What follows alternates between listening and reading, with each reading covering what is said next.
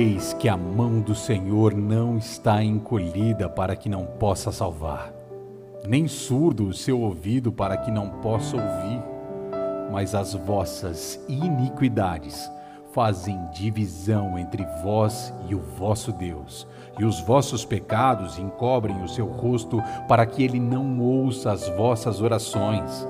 Ninguém há que clame por justiça, ninguém há que compareça em juízo pela verdade. Confiam no que é nulo, andam falando mentiras, concebem o mal e dão à luz a iniquidade. Seus pés correm para o mal e desconhecem o caminho da paz, por isso a justiça não nos alcança. Esperamos pela luz e somente trevas aparecem. Tropeçamos ao meio-dia como se fosse noite. O direito se retirou e a justiça se pôs de longe, porque a verdade anda tropeçando pelas praças, a equidade não pode ser estabelecida. O Senhor viu isso e desaprovou. Viu que não havia nenhum ajudador, ninguém que se colocasse na brecha, nenhum intercessor então o seu próprio braço lhe trouxe salvação e sua própria justiça se fez manifesta. Virá o Redentor a Sião e aos de Jacó que se converterem. Quanto a mim, esta é a minha aliança com eles, diz o Senhor. O meu espírito está sobre ti e as minhas palavras na tua boca não se apartará dela nem da boca dos teus filhos, e nem da boca dos filhos dos teus filhos, desde agora, para todo sempre, diz o Senhor. Casa de Esther e Yom Kippur, o dia do perdão eterno. Aleluias! Glória a Deus! A paz do Senhor Jesus, igreja! Todos cheios que saíram transbordando ontem alguém aqui, porque eu saí transbordando. Eita glória! Então, que o Senhor prepare cada coração. Que o Senhor prepare, que conecte vocês exatamente para as coisas que vocês irão receber hoje aqui neste ambiente. O que o Senhor tem para cada um vai ser sobrenatural. Prepara, prepara porque o Senhor vai falar com cada um que aqui hoje está, em nome de Jesus. Não importam a circunstância como você está aqui hoje, mas o Senhor é aquele que pode todas as coisas. No livro do apóstolo Paulo diz assim: Eu aprendi a viver contente em qualquer situação. Aleluias! Então que vocês fiquem contentes na presença do Senhor, porque grande vai ser o mover dele. Prepara, prepara, irmãos, o coração de vocês, porque o que o Senhor vai fazer aqui hoje, só, só, só quem está aqui é que vai testemunhar e viver este momento. Amém? Gostaria que a igreja se colocasse de pé. Meu nome é Edilma, né? Tá ali no telão. Eu estou na Manancial desde 2019, em todas as edições de Casa de Esther, com Fernanda Brum, Estila, tá? É, Ludmilla, e agora na quarta edição, segundo dia, tá? Sobre o comando da nossa linda, maravilhosa pastora Susan Vidal. Sejam todos bem-vindos à segunda edição e ao segundo dia de Casa de Esté. Vamos orar? Pai amado, Pai querido, em nome de Jesus, Senhor, eu gostaria de colocar, Senhor, cada um que está aqui na tua presença. Pai, inclusive eu, como eu sou grata de estar aqui nesse momento, desfrutando de tudo que o Senhor tem para cada um de nós. Pai, obrigada por esse momento, obrigada por cada um que conseguiu chegar aqui até esse ambiente.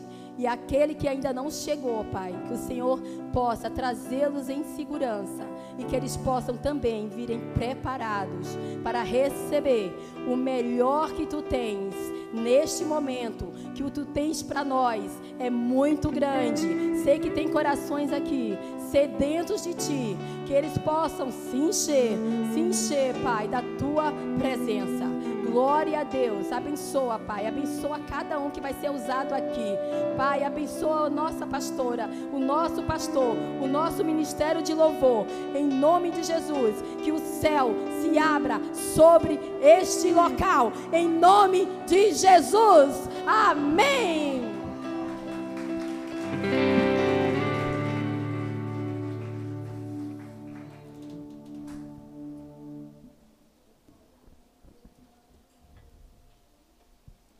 Glória a Deus.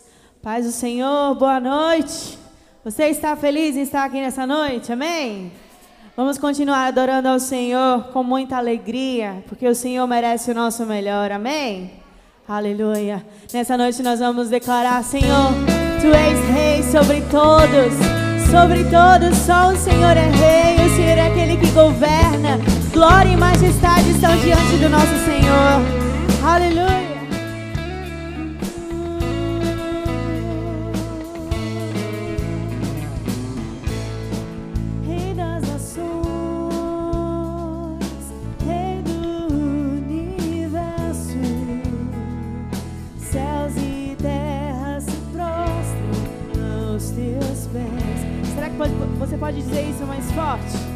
Diga, Rei das Nações,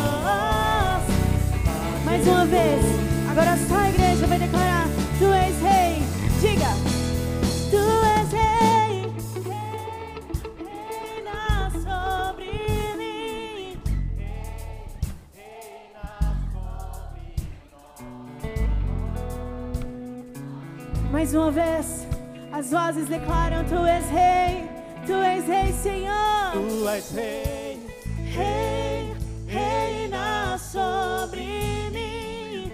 rei. Reina sobre. Todos juntos vamos declarar mais forte: Senhor, Tu és rei, Tu és rei, Tu és rei, Senhor. Tu és rei,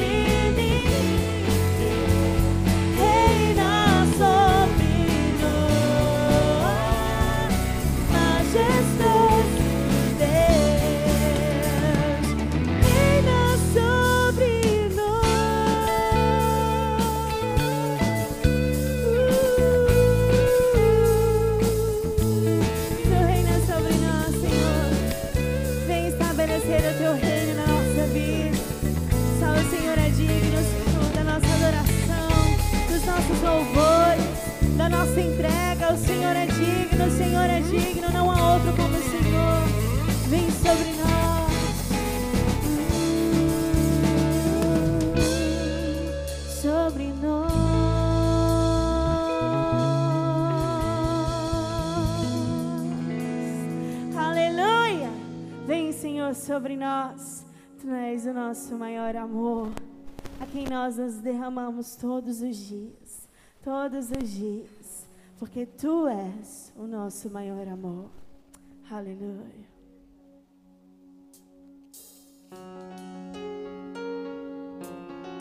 O Senhor é o mesmo ontem, hoje e para sempre. O Senhor a quem nós servimos é um Deus imutável. Ele nunca mudou e nunca mudará. Aleluia.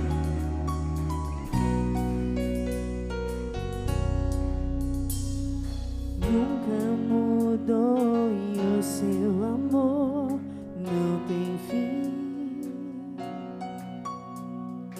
Quão amável, precioso és pra mim. Eu descanso aos teus pés,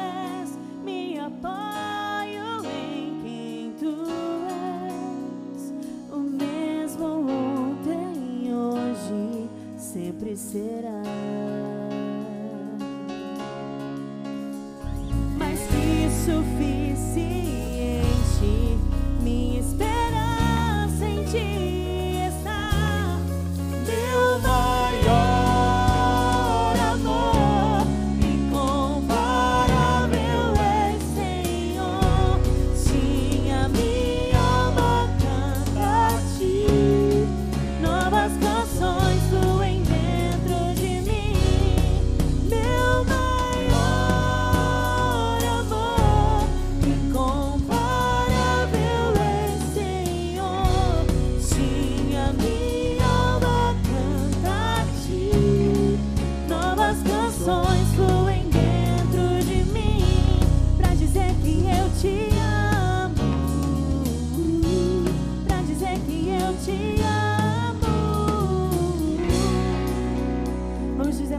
vez, nunca mudou.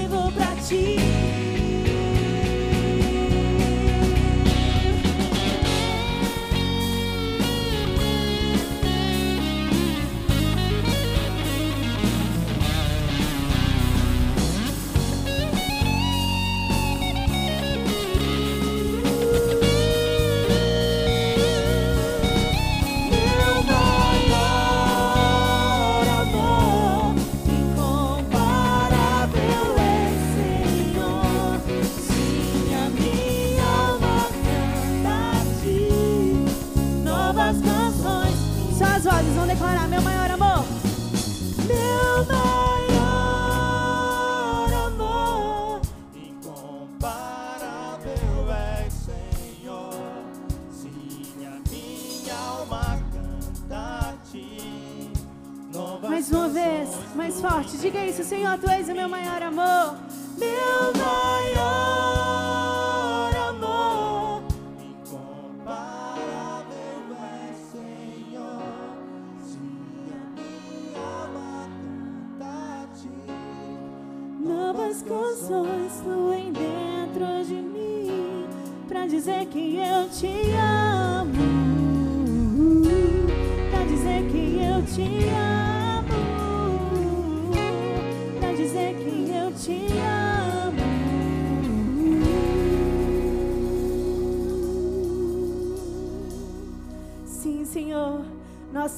Deus, que chegou um tempo de novas canções, novas canções de declaração de amor por quem tu és.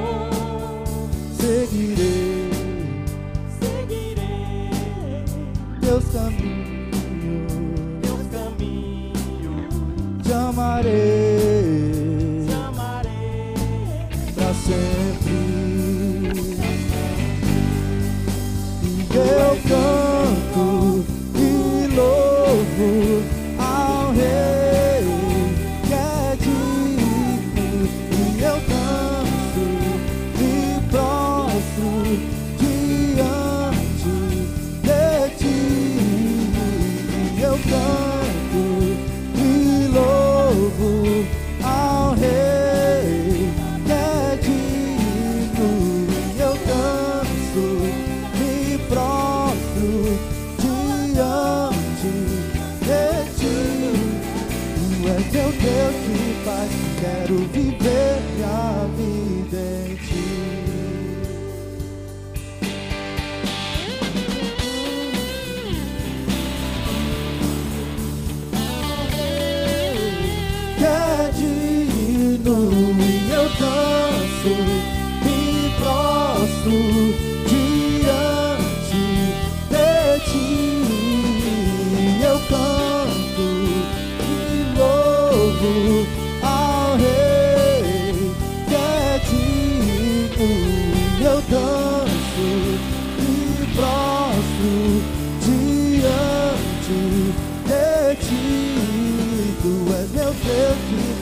Quero viver minha vida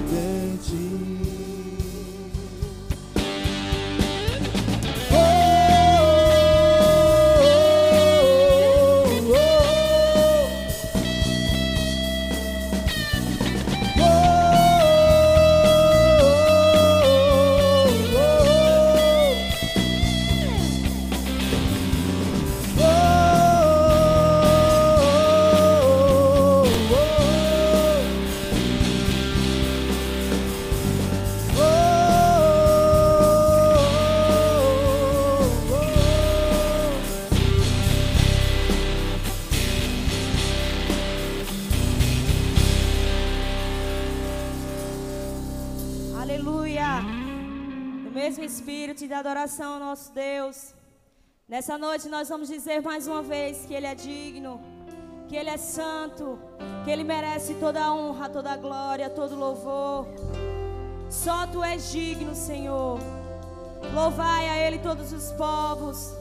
Louvai na congregação dos justos. Oh, Pai, recebe o nosso louvor como aroma suave, Pai. Aleluia.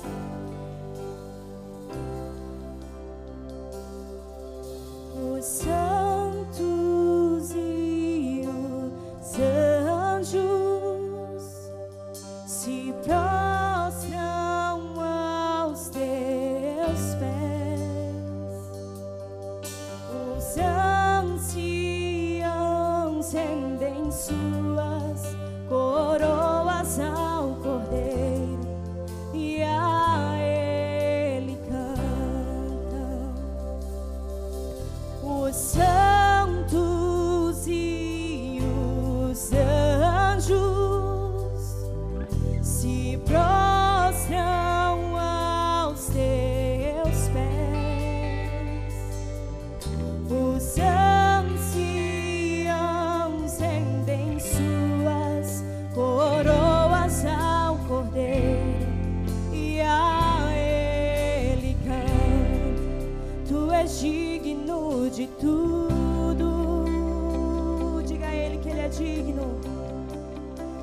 és digno de tudo. Pois tudo vem de ti e tudo é para ti.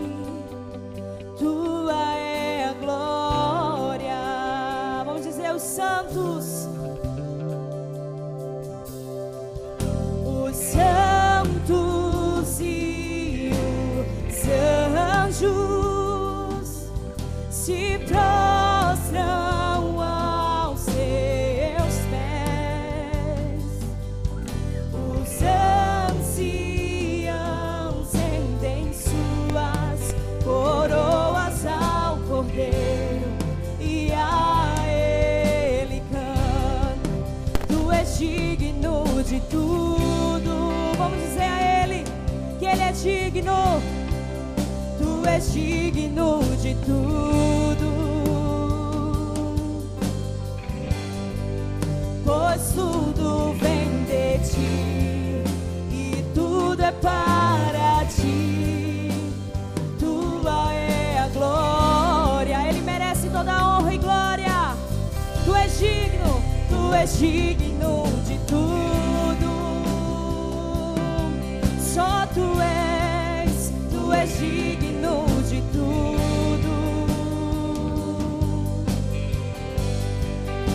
pois tudo vem de ti e tudo é para ti. Tua é a glória. Levante suas mãos, exalte ao Senhor. Ele ouve o seu clamor, ele ouve a sua oração nessa noite. Ele é o Deus das causas impossíveis. Ele é o Deus que recebe o seu melhor louvor. Ele é Deus dos deuses e nós louvamos. Nessa noite nós te entronizamos, Pai. Oh, anjos de Deus, nós te chamamos, Pai. Oh, Espírito Santo de Deus, se faz presente neste lugar. Nós clamamos a Ti, Abba Pai. Oh, Deus. Dia e noite suba Ti nossa adoração. Noite suba Ti nossa adoração.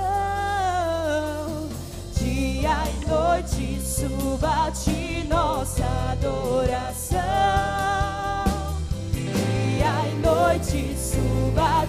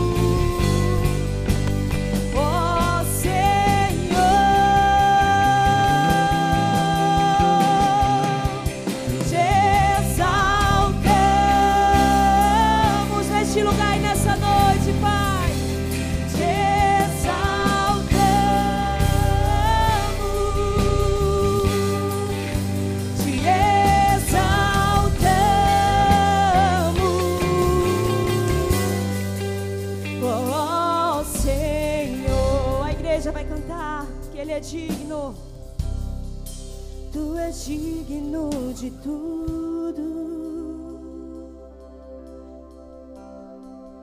Tu és digno de tudo.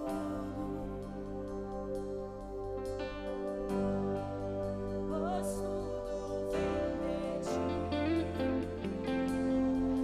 Tudo vem dele, tudo volta para ele. Oh, Deus recebe a nossa adoração nessa noite. Tu és santo, tu és santo, Senhor.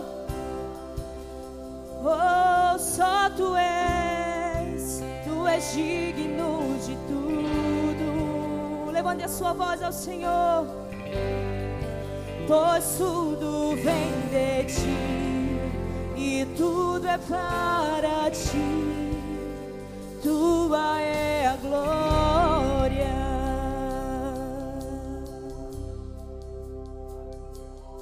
Aleluia, aleluia. Tudo veio do Senhor e tudo volta para o Senhor.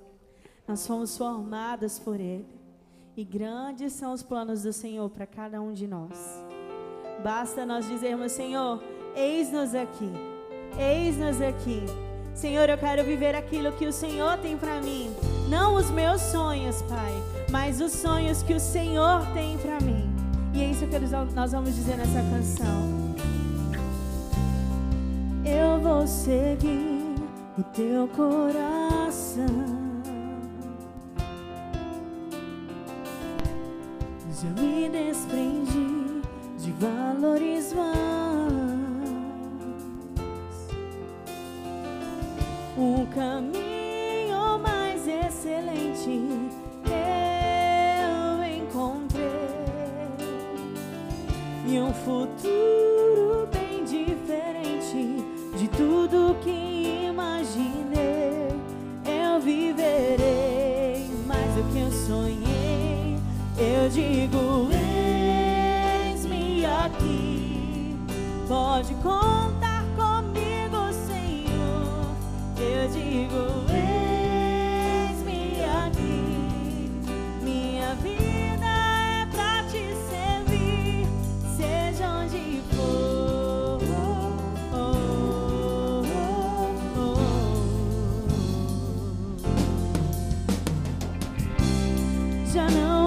cadeias que prendam meus pés.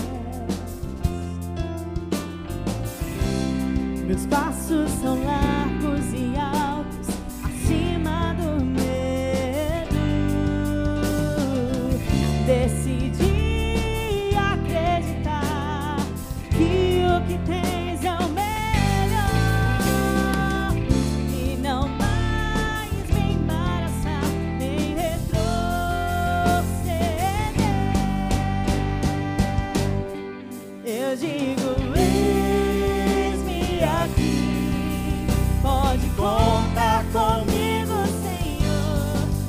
Digo,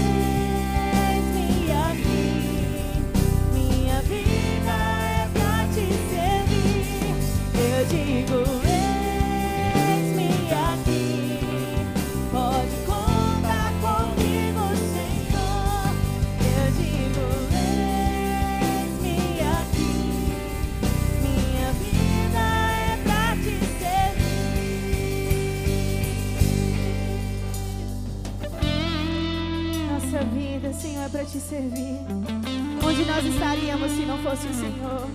Onde nós estaríamos se não fosse o teu amor que nos resgatou? Onde nós estaríamos, Pai? Onde nós estaríamos, Senhor? Por isso nós estamos aqui nessa noite, dizendo, Senhor, eis-me aqui, eis-me aqui. Faz em mim o teu querer, Senhor. Cumpre em mim as tuas promessas, Pai. Nós dizemos, eis-nos aqui, eis-nos aqui. Diga isso mais uma vez. Eu digo,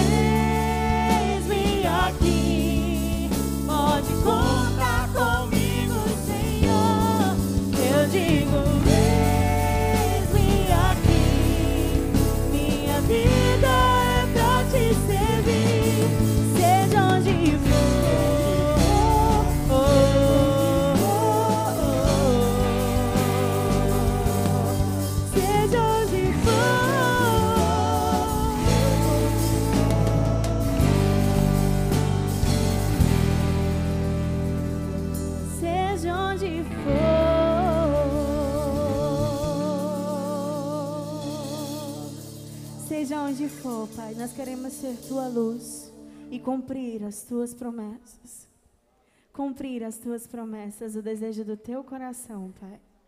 Que nós consigamos enxergar aquilo que o Senhor tem para nós. Porque nós não sabemos viver longe da tua presença. Nós não sabemos mais, Senhor, viver longe de ti. Sem o Senhor, nada tem mais graça, Pai. O Senhor é o nosso ar, tudo que nós temos veio de Ti. E nós não sabemos mais viver sem Ti, Senhor. Não sabemos mais viver sem Ti, Senhor. Oh, Pai, nós chamamos. Me acostumei a olhar para o céu e quando virá me buscar. Me acostumei a ouvir a criação celebrar a ti, te adorar. No meu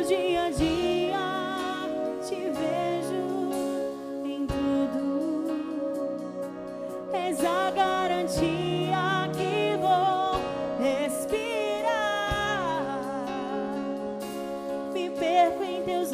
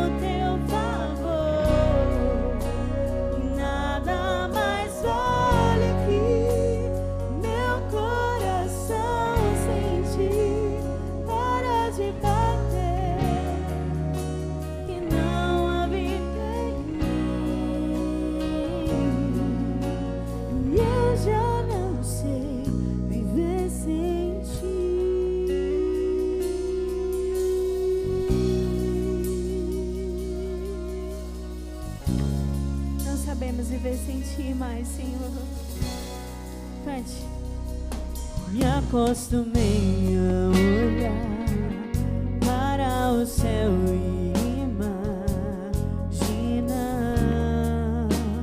quando virá me buscar. Me acostumei a ouvir a criação celebrar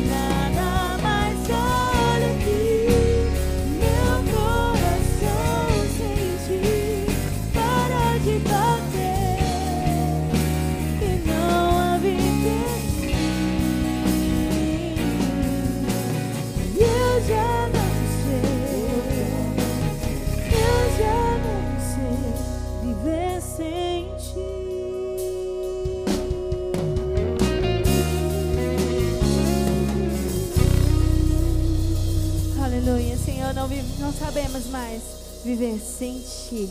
Aplauda o Senhor, querido, glória a Deus.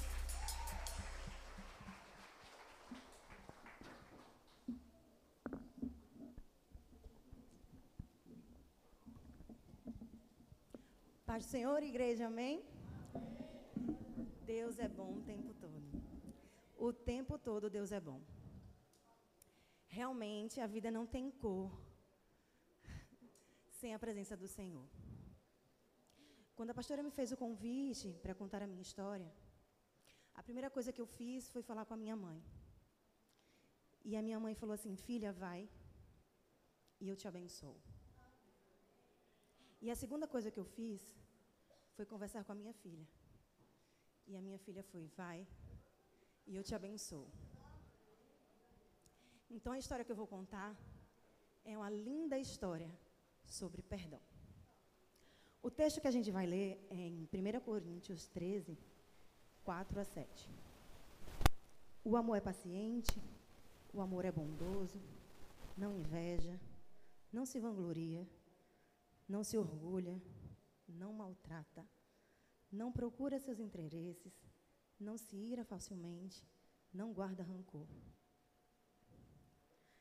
O amor não se alegra com a injustiça, mas se alegra com a verdade. Tudo sofre, tudo sofre, tudo crê, tudo crê, tudo espera e tudo suporta. Amém? Pai querido, Pai amado, Tu és livre aqui, Senhor Jesus, e fala para os meus irmãos e para as minhas irmãs o que o Senhor tem para trazer e revelar. Amém? Então, igreja, a minha infância foi uma infância não tão bonita, mas transformada pelo Senhor. Amém? Eu não tenho muita lembrança dos meus nove anos para baixo. E há cinco anos atrás, há seis anos atrás, há uns sete anos atrás, eu recebi uma notícia onde o meu pai estava com Alzheimer, com mal de Alzheimer. E logo depois eu também recebi uma notícia onde eu fiquei com síndrome do pânico, porque eu não suportei eh, entender que eu tinha sofrido um abuso e que esse abusador era o próprio pai e que esse, essa pessoa precisava dos meus cuidados. E eu comecei um processo de autocondenação. Afinal, aquela pessoa precisava da minha ajuda e estava com mal de Alzheimer. Eu tinha o pai que eu tanto esperava, mas com uma dor absurda. Eu tinha dois perdões para acontecer. Eu comecei a negar, porque eu precisava me perdoar, que aquela história era a minha história. Dentre tantas coisas, ele já era casado pela segunda vez, os meus pais não se falavam. E a minha mãe dizia que, por favor, tudo menos que ela cuidasse dele. E eu tive que fazer uma escolha. E estudando perdão, a gente aprende a perder. E eu larguei tudo. Mas tudo coopera para o bem daqueles que amam a Deus. Eu não entendia. Eu vivia no mundo. Eu não conhecia Cristo. Foi a primeira casa de estreia em 2018. Eu cheguei junto com a Mônica lá. Eu verdadeiramente tinha pedido ao Senhor para tirar a minha vida. E quando eu cheguei lá, eu tinha acabado de receber Jesus. E eu não entendia que Deus era tão bom. Porém, como Ele era bom e me dava uma situação daquela. Eu não entendia como era que Ele era bom. E eu tinha um pai que precisava dos meus cuidados, precisava de mim.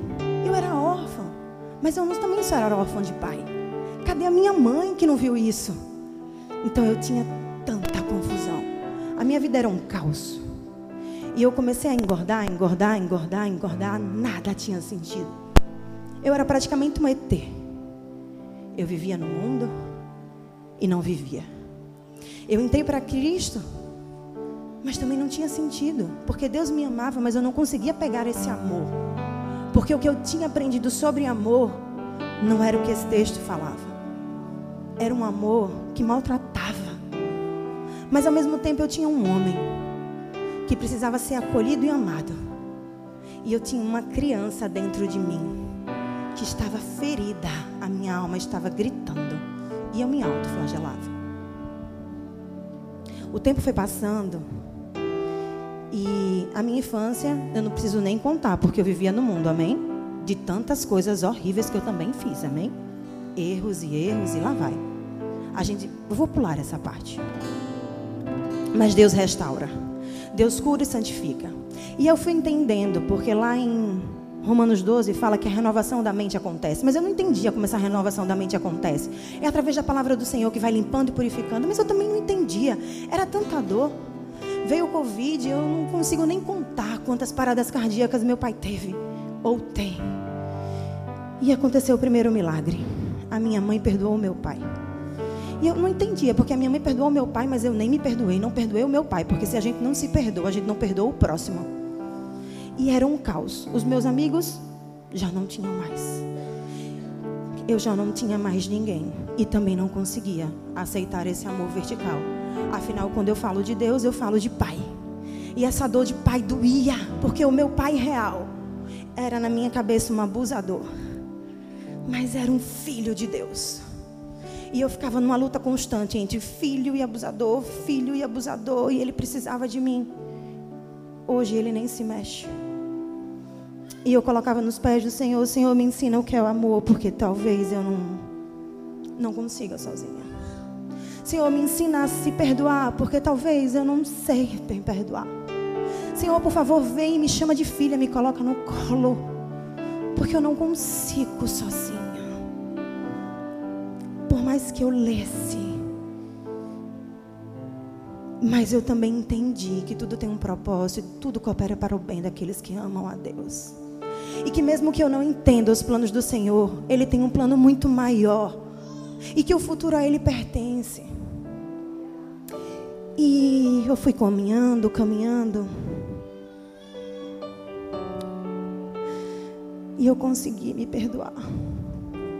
Porque eu entendi que Deus, dando aula para as crianças, enviou o seu filho Jesus. E que mesmo que só tivesse eu no mundo, Ele morreria por mim. E quando eu recebi esse amor, eu consegui chegar em casa e dizer: Pai, Você não é mais o abusador, você é o meu pai, você é filho de Deus. E eu conseguia olhar para minha mãe e dizer: Mãe, você não viu, mas Deus viu. Eu te perdoo. Só que teve outro probleminha aí no meio termo. A minha mãe também está com demência. E eu fui colocar nos pés do Senhor e disse: Senhor, a minha família não é perfeita. Mas a minha essência é tua. A minha adoração é tua. E eu me coloco na brecha dessa família. Para remir essa geração e essa história.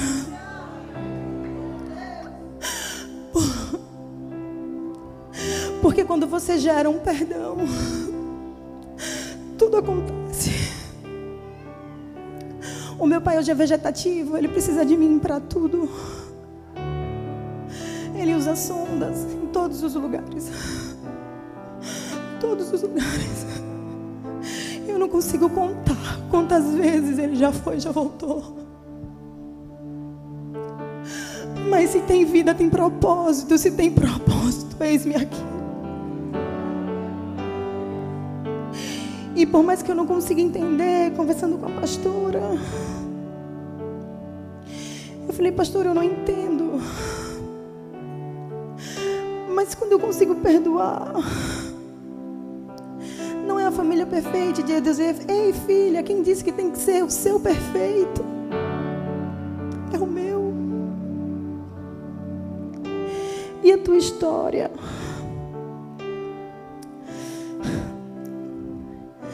O teu fim, quem diz sou eu. E lendo em Josué, ele diz assim: Seja forte e corajoso, mas ele continua. Não se apavore.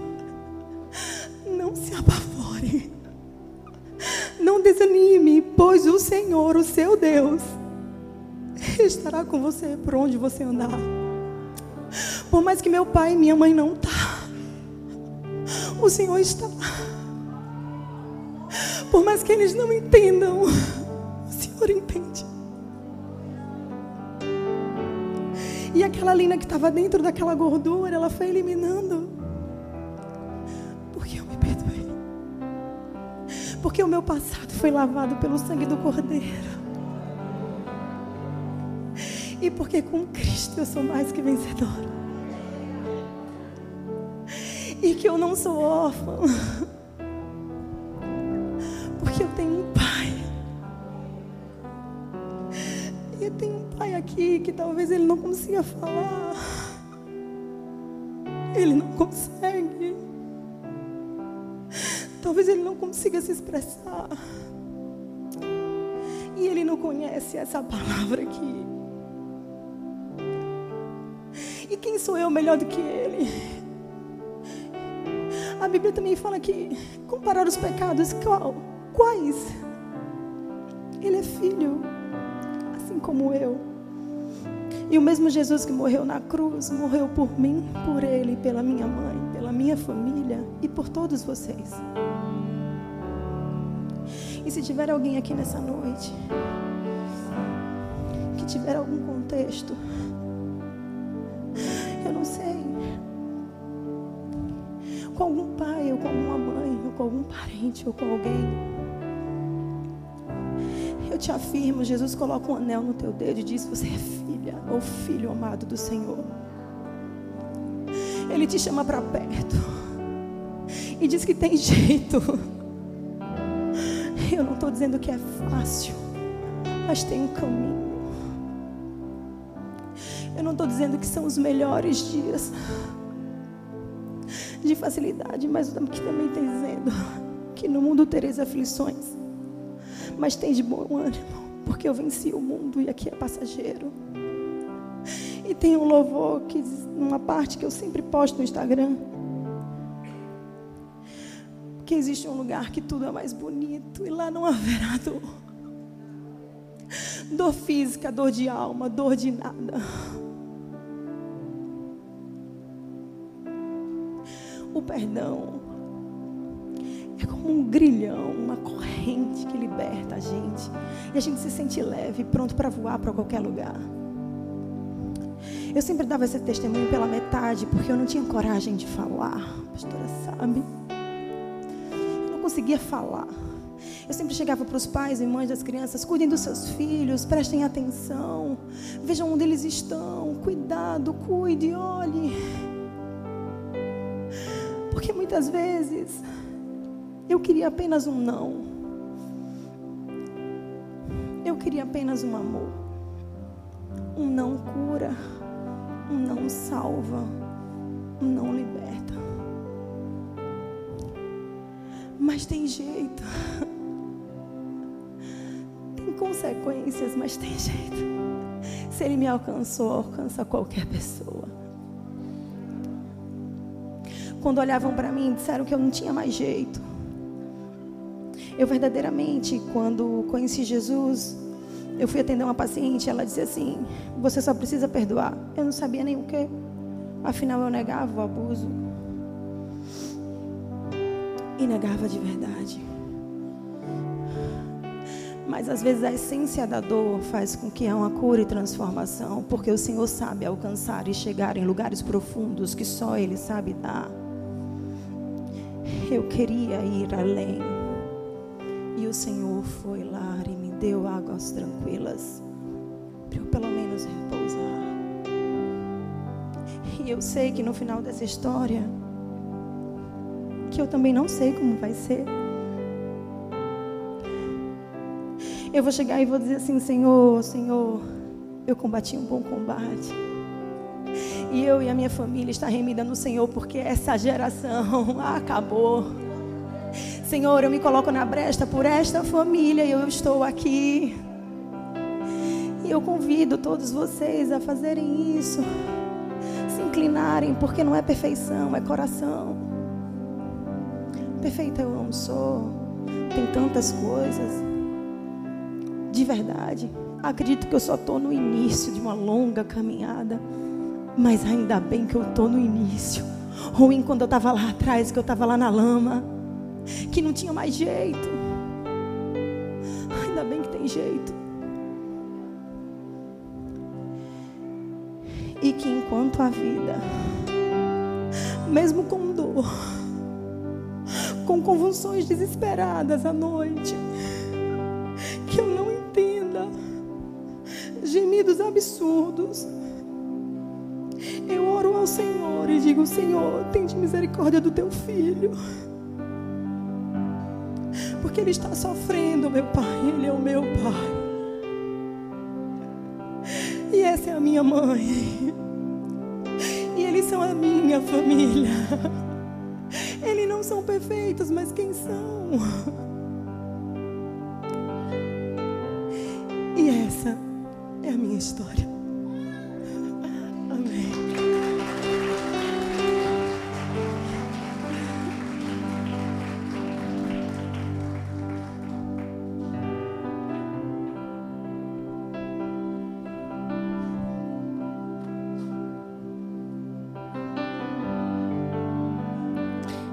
Noite, gente. Eu vou abrir um parêntese aqui antes da gente continuar. E eu sei que a história de Lina não é só a história de Lina, né? É uma história de muitas crianças, de muitos homens, de muitas mulheres. E uma das dificuldades maiores que a gente tem para cuidar de pessoas que vieram de histórias de abuso é fazer com que essas pessoas entendam que elas não tiveram culpa, que elas foram expostas àquela realidade. Nada justifica uma criança de 4, 5, 6 anos de idade. Né? Se a criança não tem culpa, qualquer comportamento dessa criança é um reflexo do seu ambiente. E eu queria aproveitar essa parte do testemunho da Lina, porque talvez existam pessoas aqui nesse contexto. Ela foi muito corajosa. Nós temos trabalhado com Lina aí já há alguns anos, lidando com isso. E eu tenho certeza que a história dela vai restaurar muita gente. Uma das últimas coisas que eu falei para ela foi o seguinte: já parou para pensar que quantas mulheres ou filhas poderiam odiar esse pai até a morte e deixá-la apodrecer doente? Né? Mas Deus escolheu você, escolheu o seu coração. Eu queria agora orar. Existem abusos de várias esferas. Existe, existe o abuso sexual, existe o abuso verbal, que dói pra caramba também. Existe o abuso de autoridade. Existe o abuso da violação da identidade. Existe o abuso espiritual, o abuso que vem do púlpito, o abuso que vem do altar. Pastores que não se comportam como deveriam se comportar. Existe muito tipo de abuso. Mas se você está aqui nessa noite e vivenciou essa história, aquilo que o abuso levou, nós temos um Deus que pode restituir. Eu queria chamar Gustavo aqui, o pessoal do louvor, coloca restitui no original. Depois a gente faz aquela outra parte que foi outra parte aqui agora. Amém. Todo abuso leva uma parte de nós, seja ele espiritual, emocional. Obrigada, Senhor. Seja ele de qualquer sorte. Mas nós temos um Deus que restitui e há uma graça de Deus para devolver o pedaço que foi tirado de você. Amém? Jesus naquela cruz ficou em pedaços para que nós pudéssemos hoje ser completos. Como nós lemos em Tiago ontem, íntegros em nada deficientes. E se você vivenciou essa história, alguém tocou em você sem, que, sem, sem sua permissão, alguém avançou um limite com você em outra esfera, não respeitou a sua posição, não respeitou a sua autoridade, não respeitou a sua identidade. E você não conseguiu liberar perdão para esse pai, para essa mãe, para esse tio, para essa tia, para esse chefe, quem sabe, para esse pastor, para essa pastora. Para quantas pessoas eu já me identifiquei com seus pastores e pedi perdão em nome deles, porque eles não conseguiam mais confiar na igreja. Mas nessa noite nós temos um Deus aqui que vai devolver esse pedaço. Eu não vou chamar aqui à frente, mas eu queria que você curvasse a sua cabeça no seu lugar e revisse. Se na sua história não tem algum pedaço na mão de alguém, de alguém que violou um limite. E nós temos um Deus disposto a restaurar. Amém, meus queridos? E se vier à sua mente a pessoa, o nome, a imagem, o local, não tenha vergonha. É como eu disse ontem aqui. Se você pode lidar com isso sozinho, pode, você pode ficar no seu lugar. Mas se você precisa de um suporte de oração, eu estou aqui, o pastor está aqui, outros pastores e pastoras estão aqui para abraçar você e ministrar essa cura.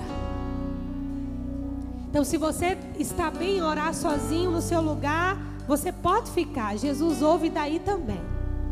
Mas se você precisa de um abraço, de uma imposição de mãos, de uma oração de modo pessoal, você vai poder dar um passo aqui enquanto nós estivermos cantando. E os nossos pastores aqui da igreja, né, presbíteros, vão poder impor as mãos sobre você, te abraçar. Você não vai precisar dizer o que aconteceu com você, nem em qual esfera isso aconteceu. Mas hoje é a noite que Deus vai devolver, através do perdão, o pedaço que ficou em algum lugar da sua história. Nós temos um Deus que é Senhor do tempo. Você está comigo? Então, Gustavo vai cantar essa canção. Você curva a sua cabeça e pede para o Espírito Santo trazer a sua memória. Senhor, há algum pedaço meu? E o outro lado da moeda, se foi você quem fez isso, Um marido que violentou a própria esposa, verbalmente, fisicamente, sexualmente. Uma mulher que fez o que não deveria com seus filhos, com seu cônjuge. Se você está do lado também, do lado errado, há perdão de Deus para sua vida também. Porque você só reproduziu aquilo que você foi ensinado a fazer. Mas nós temos um Deus que corrige o nosso caráter, nos alinha com seus olhos de amor. Amém, meus queridos. Os pacificadores serão chamados filhos de Deus. Aqueles que andam na paz e promovem a paz. Gustavo pode cantar. No seu lugar você pode orar. Precisou de ajuda para lidar com isso? Nós vamos cuidar de você. Pode dar um passo aqui à frente, nós iremos orar com você. Os planos que foram embora, o sonho que se perdeu, o que era festa e agora é luto do que já morreu. Não podes pensar que esse é o teu fim, não é o que Deus planejou. Levante-se do chão, erga um clamor, restitui. Eu quero de volta o que é meu. E você pode começar a interceder por essas pessoas. Comece a põe teu interceder azeite também. em minha dor. Deixa o Espírito Santo trabalhar aqui. Restitui, leva minhas águas tranquilas, lava-me e refrigera minha alma. Restitui, Devolve, Senhor. Devolve nessa noite. Devolve nessa noite, Senhor. Devolve nessa noite. Devolve nessa noite, Pai. Devolve nessa noite, em nome de Jesus. Aleluia. Os planos que foram embora, o sonho que se O perdeu. Senhor é um Deus de O restituição. que era Pai. O festa e Senhor é é luto do que já morreu. Não podes pensar que esse é o teu fim. Não é o que Deus planejou. Levante-se do chão, erga um clamor, restitui. Eu quero de volta o que é meu. Sara-me e põe teu azeite em minha dor. Leva minhas águas tranquilas. Lava-me e refrigera minha alma. Restitui.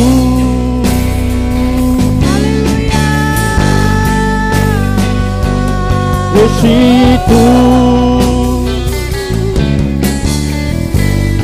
E o tempo, e o tempo, o tempo que roubado foi, não poderá se comparar a tudo aquilo que o Senhor tem preparado ao que clamar. Venha porque o poder de um clamor pode ressuscitar.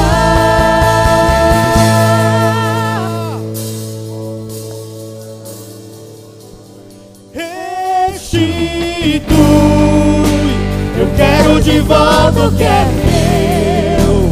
A minha Para a minha mim, inocência, a minha e põe teu pureza, azeite minha a minha dor. dignidade, a minha identidade, em nome de Jesus. Em nome de. Jesus. Lava-me Em nome de Jesus, lava. e refrigera Lava, minha papai, lava. alma. Lava o interior. Lava de toda culpa, lava de toda dor. Oh, Senhor, lava, meu Deus, em nome de Jesus.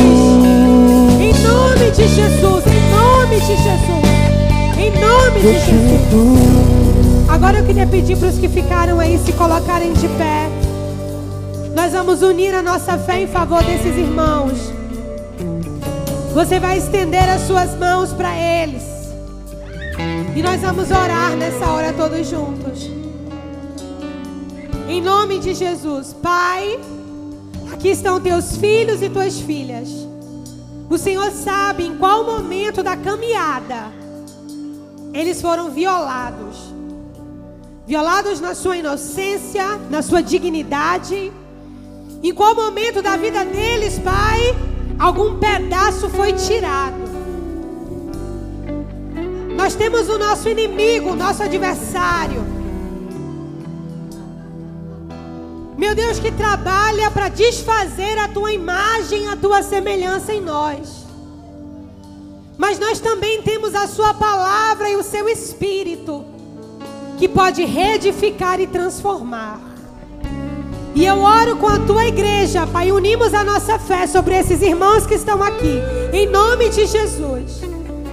Senhor, nós declaramos, Pai, a restituição emocional, a restituição espiritual, a restituição profissional, a restituição ministerial, a restituição da identidade. Não há reparo que o teu espírito não possa fazer. Não há reparo que o teu espírito não possa fazer. Não há ferida que o Senhor não possa curar. Então, em nome de Jesus, Pai, vem sobre eles nessa noite, Senhor. Arrancando, Senhor, toda a raiz de amargura. Em nome de Jesus. Arrancando todo o rancor. Arrancando em nome de Jesus. Papai, esses lugares onde demônios se alimentam da tristeza, do ódio, da ira, do rancor. Em nome de Jesus, Senhor, faz uma limpeza, faz uma obra e traz alívio.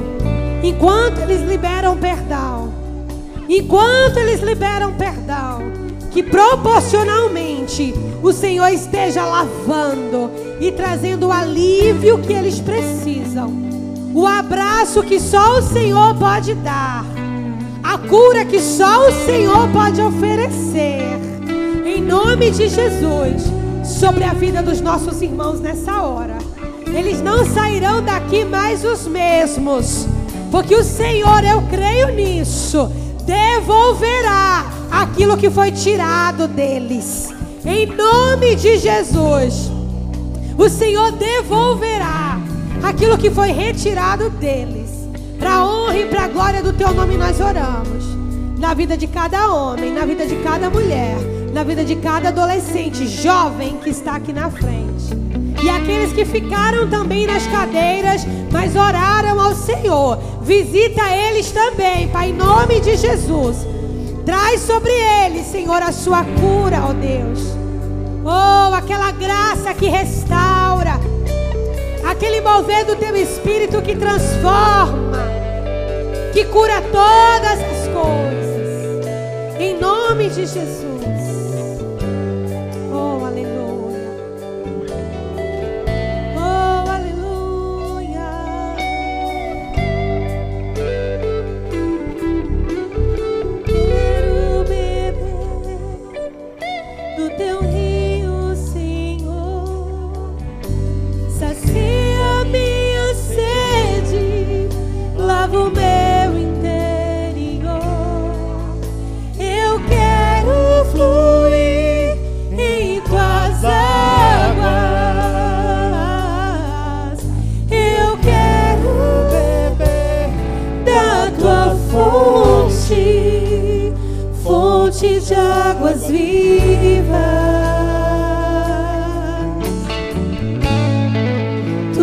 Fonte,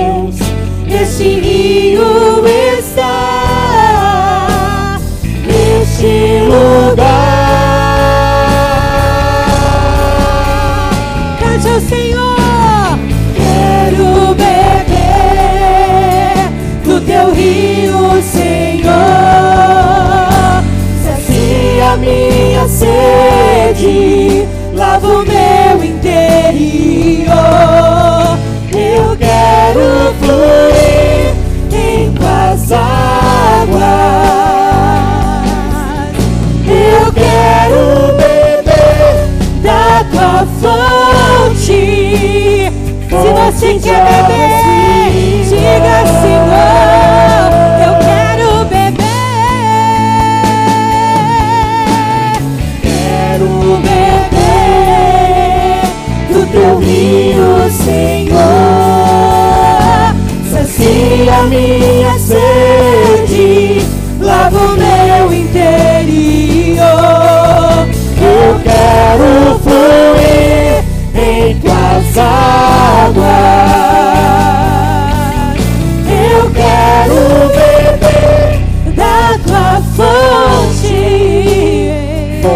De águas vivas. Tu és a fonte, Senhor.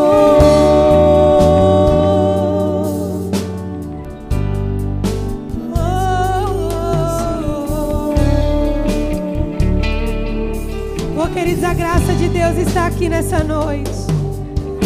O nosso Yom Kippur já está acontecendo. Senhor já está trazendo à memória os lugares que Ele precisa tocar, que Ele precisa visitar. Oh, declare mais uma vez e nós vamos encerrar. Quero beber do teu rio, Senhor. Sacia minha sede, lava o meu interior.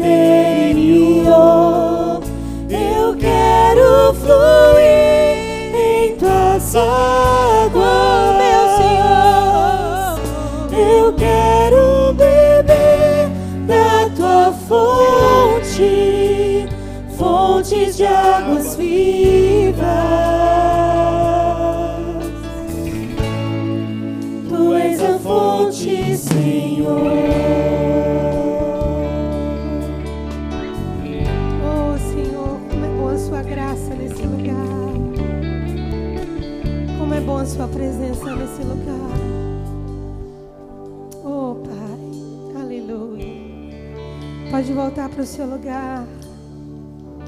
Nesse mesmo espírito. Oh, Santo, Santo é o Senhor. Obrigada, Jesus. Obrigada, Jesus. Obrigada, Jesus. Obrigada, Jesus.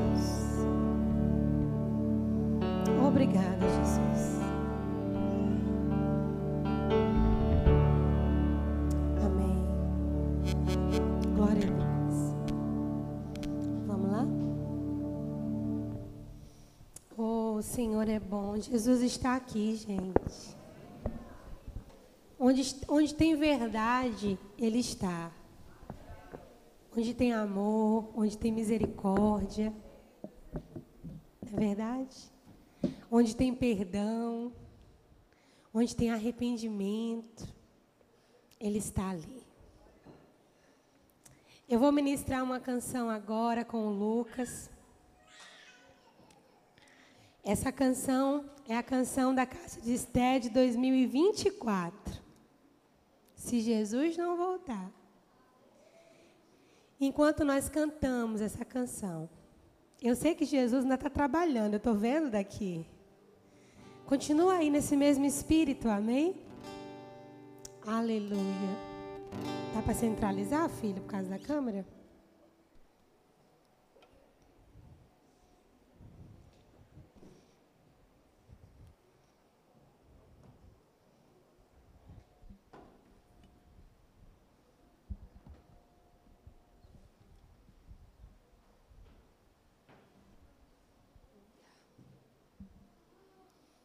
Continua falando aí com o seu Senhor. Continua aí ligado ainda com o Espírito Santo, porque Jesus está trabalhando aqui. Aleluia.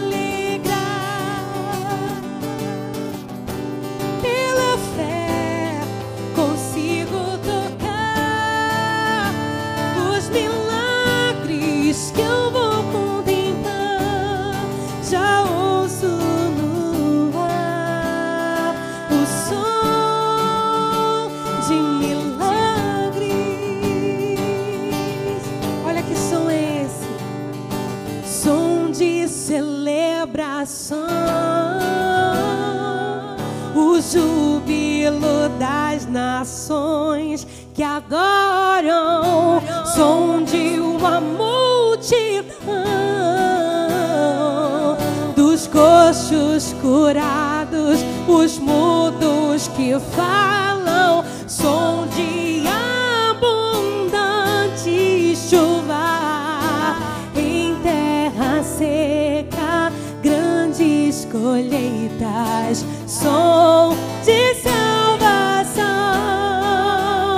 das cadeias quebradas, algemas ao chão.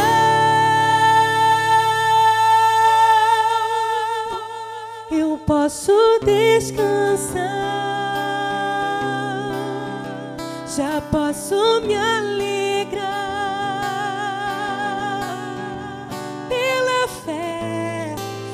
Consigo tocar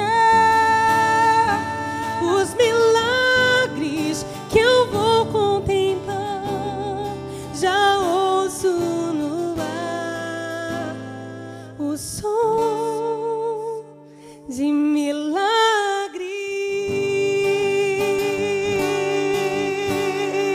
Se você pode ouvir isso para a sua vida também, aplauda o nome do Senhor Jesus. Glória a Deus. Obrigada, meu filho. Enquanto a Vé sobe aqui, eu quero ter a alegria de anunciar a Casa de Esté 2024. Não sei se vai ser aqui na Manancial, mas vai ser em Aracaju. Amém? Vai acontecer no dia 13 e 14 de setembro. O nosso tema é Pentecostes, o som de um milagre. Amém? Coincidentemente, será a quinta edição da Casa de Esther. Amém? Pentecostes, o som de um milagre. Diga comigo assim: o que Babel dispersou, Pentecoste agregou e incendiou as nações. Amém?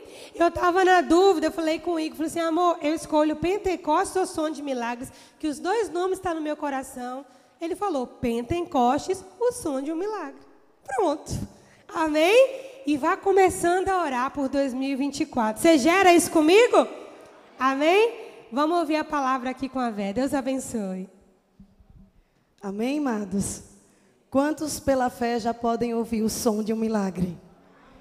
Eu creio nisso, amém? E a música fala que o som do milagre é um som de alegria, de regozijo, de celebração. E eu queria trazer para esse momento, o momento de oferta, uma reflexão bem baseada nisso. Se você está disposto a perceber o som do milagre que você está esperando. Uma entrega feita com alegria. Qual tem sido o sentimento naquele momento do culto que chega e é separado para entrega dos dízimos e ofertas? Muitas pessoas, elas acham que Deus vai castigar se não vir e participar e fazer o seu depósito, não é verdade? Alguns acham e que Deus vai castigar e por esse medo divino pegam qualquer quantia que está dentro da sua bolsa e traz, muitas vezes tristes ou preocupados. Vai fazer falta. Mas Jesus ele nos ensina uma coisa muito importante. E você pode abrir comigo lá em 2 Coríntios 9, 7, no finalzinho. 2 Coríntios 9, 7. Que diz assim: Porque Deus ama ao que dá com alegria. Você pode repetir comigo? Porque Deus ama ao que dá com alegria. Irmãos, Deus ama a quem dá com alegria. Vamos repetir isso mais forte? Porque Deus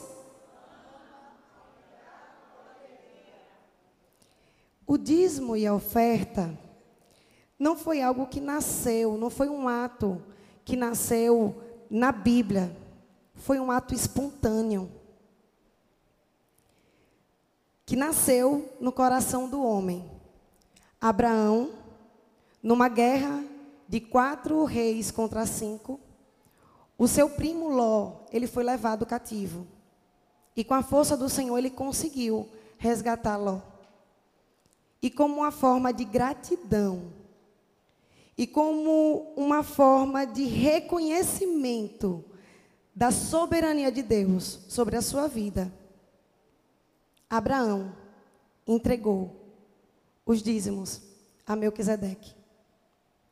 Irmão, é com alegria, é com espontaneidade que nós fazemos a entrega daquilo que Deus nos dá. É a soberania dele. É um reconhecimento de gratidão que ele é soberano, que Deus é sobre todas as coisas, que o Deus que você crê é o Deus do impossível e que faz milagres. Amém? Então hoje, nesse momento de oferta, não faz porque você tem medo que Deus talvez te castigue porque você não participou, mas faz espontaneamente, com alegria, um coração verdadeiro, cheio de gratidão pela soberania, reconhecendo, a, reconhecendo que Deus é soberano e reconhecendo que Deus é o dono de todas as coisas.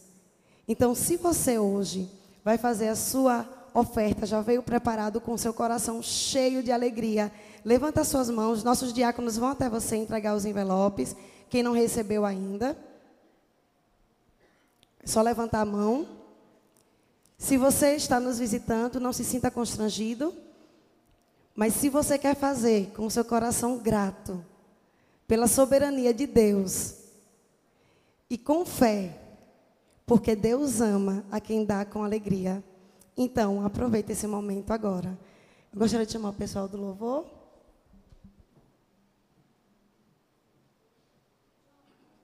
Pastora. As crianças, né? Não? Hoje não vai ter a salinha, não?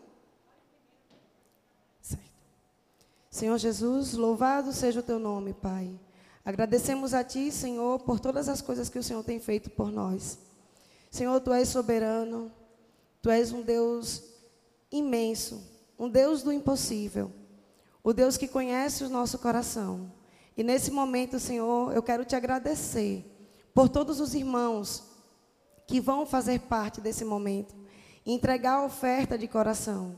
Senhor, também te peço por aqueles, Senhor, que ainda não estão prontos para esse momento mas que eles possam ofertar com o coração grato pela tua soberania. Eu te louvo e te agradeço. Amém.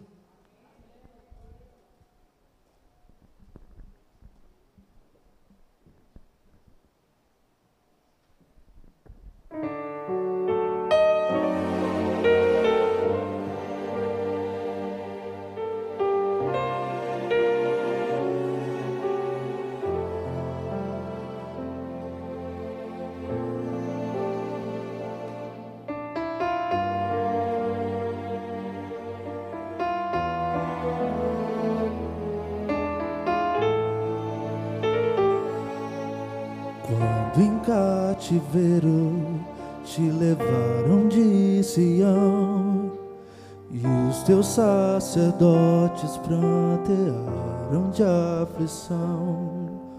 Foi como morrer de vergonha e dor. Caminhava triste o povo forte do Senhor. Jerusalém, porque deixaste de adorar o Deus vivo quem tantas batalhas te ajudou. Chora Israel no lamento só.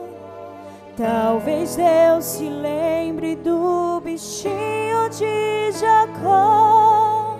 Chora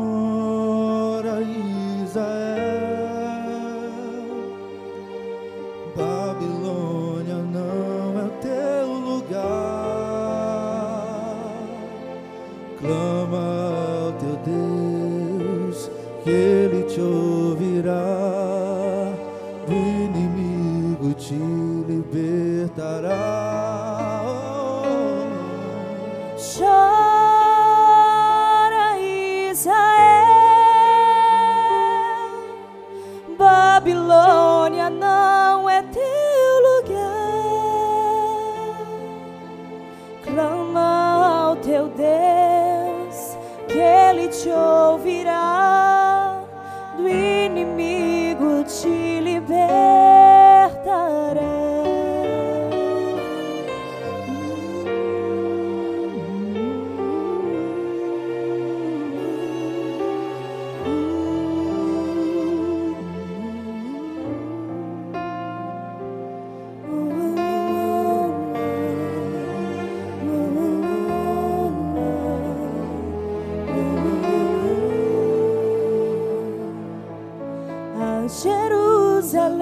porque deixaste de adorar o Deus vivo quem tantas batalhas te ajudou.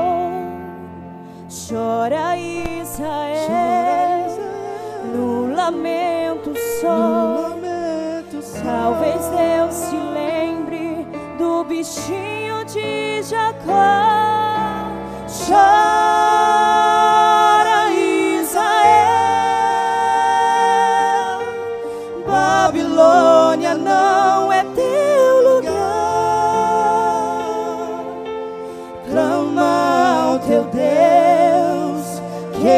te ouvirá. Do inimigo te libertará. Chora, Israel. Chora Israel. Babilônia não é teu lugar. Clama ao teu Deus, que Ele te ouvirá.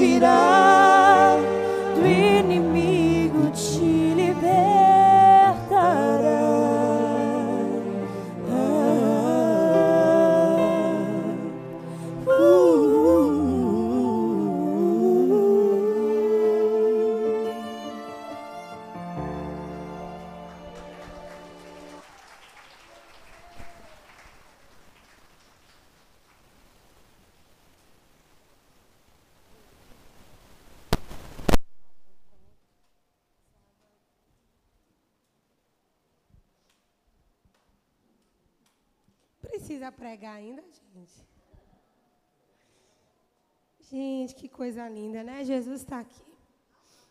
Eu me recompor. Amém? Você trouxe a sua Bíblia? Segura e vamos fazer uma declaração de fé. Diga comigo, essa é a palavra de Deus. Eu sou o que ela diz que eu sou. Eu tenho o que ela diz que eu tenho. Eu posso o que ela diz que eu posso. E nessa noite, eu vou receber a santa, poderosa, inerrante, sempre viva palavra de Deus. E eu não serei mais o mesmo. Nunca, nunca, nunca. Se você crê, diga eu creio. Eu também creio.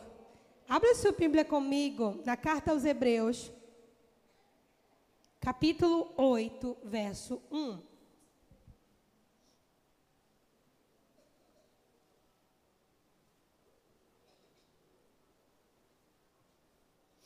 Oh, Jesus. O Senhor está aqui.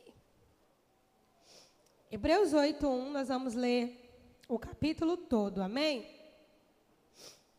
Diz assim: Ora, o essencial das coisas que temos dito é que possuímos tal sumo sacerdote, que se assentou à destra do trono da majestade nos céus, como ministro do santuário e do verdadeiro tabernáculo que o Senhor erigiu, não o homem. Pois todo sumo sacerdote é constituído para oferecer dons sacrifícios. Por isso era necessário que também esse sumo sacerdote tivesse o que oferecer. Ora, se ele estivesse na terra, nem mesmo sacerdote seria, visto existirem aqueles que oferecem dom segundo a lei, os quais ministram em figura e sombra de coisas celestes. Assim como foi Moisés divinamente instruído quando estava para construir o tabernáculo, pois diz ele: Vê que faças todas as coisas de acordo com o modelo que te foi mostrado no monte. Agora, com efeito, obteve Jesus ministério mais excelente, quanto ele também é mediador de uma superior aliança, constituída em superiores promessas. Porque se aquela primeira aliança tivesse sido sem defeito, de maneira alguma estaria sendo buscado lugar para uma segunda. E de fato, repreendendo-os, diz: Eis aí, vem dias, diz o Senhor, firmarei uma nova aliança com a casa de Israel e com a casa de Judá. não segundo a aliança que fiz com seus pais, no dia em que os tomei pela mão para os conduzir até fora do Egito, pois eles não continuaram na minha aliança e não atentei para eles, diz o Senhor. Porque essa é a aliança que firmarei com a casa de Israel. Depois daqueles dias, diz o Senhor, na sua mente imprimirei a minha lei, sobre o seu coração as inscreverei. Eu serei o seu Deus e eles serão o meu povo. E não ensinará jamais cada um ao seu próximo, nem cada um ao seu irmão, dizendo: Conhece ao Senhor, porque todos me conhecerão, desde o menor até o maior. Pois para com as suas iniquidades usarei de misericórdia, e dos seus pecados jamais me lembrarei. Quando ele diz nova, torna antiquada a primeira. Ora, aquilo que se torna antiquado é envelhecido e está prestes a desaparecer. Diga comigo amém. Glória a Deus, feche seus olhos. Pai, muito obrigada, Senhor, pela Sua palavra. Ela é vida para nós, ela é o pão que nos alimenta, ela é a água que sacia a nossa sede. A Sua palavra, Senhor, ela é tudo aquilo que nós precisamos. Ela é a rocha onde está firmado os nossos pés. Senhor, a Sua palavra, Pai, é o prumo que nos alinha com o Teu coração. A Sua palavra é lâmpada para os nossos pés e luz para o nosso caminho. Por isso, nós recebemos com mansidão a palavra em nós enxertada nessa noite. Nós pedimos revelação, sabedoria, discernimento e que o Senhor fale a cada coração aqui daquele jeito que só o Senhor sabe fazer. Em nome de Jesus, amém. Ontem nós falamos sobre o período em que Deus tirou o povo do Egito e a maneira como Deus lidou com o povo numa aliança falida. Falida não na sua essência, mas porque o povo não correspondeu. Então era uma aliança que tinha uma data de validade aliança em Moisés tinha uma data de validade. Nós demos o exemplo ontem aqui do jovem rico, quando ele diz para Jesus que cumpre todos os mandamentos, e de fato ele cumpria, mas Jesus disse para ele: Uma coisa te falta. E nós falamos ontem aqui. Se cumprir todos os mandamentos fosse suficiente para salvar o homem, Jesus seria desnecessário.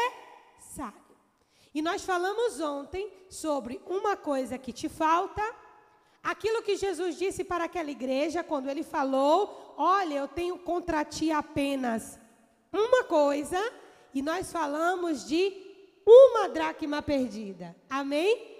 Jesus ele vem para preencher essa uma coisa que faltava. E nós falamos ontem que as festas em Israel, todas as festas, né, a, Páscoa, né, o Shavuot, que é o Pentecostes, né, a, a festa dos tabernáculos, é, é, ela é um desenho do plano da redenção.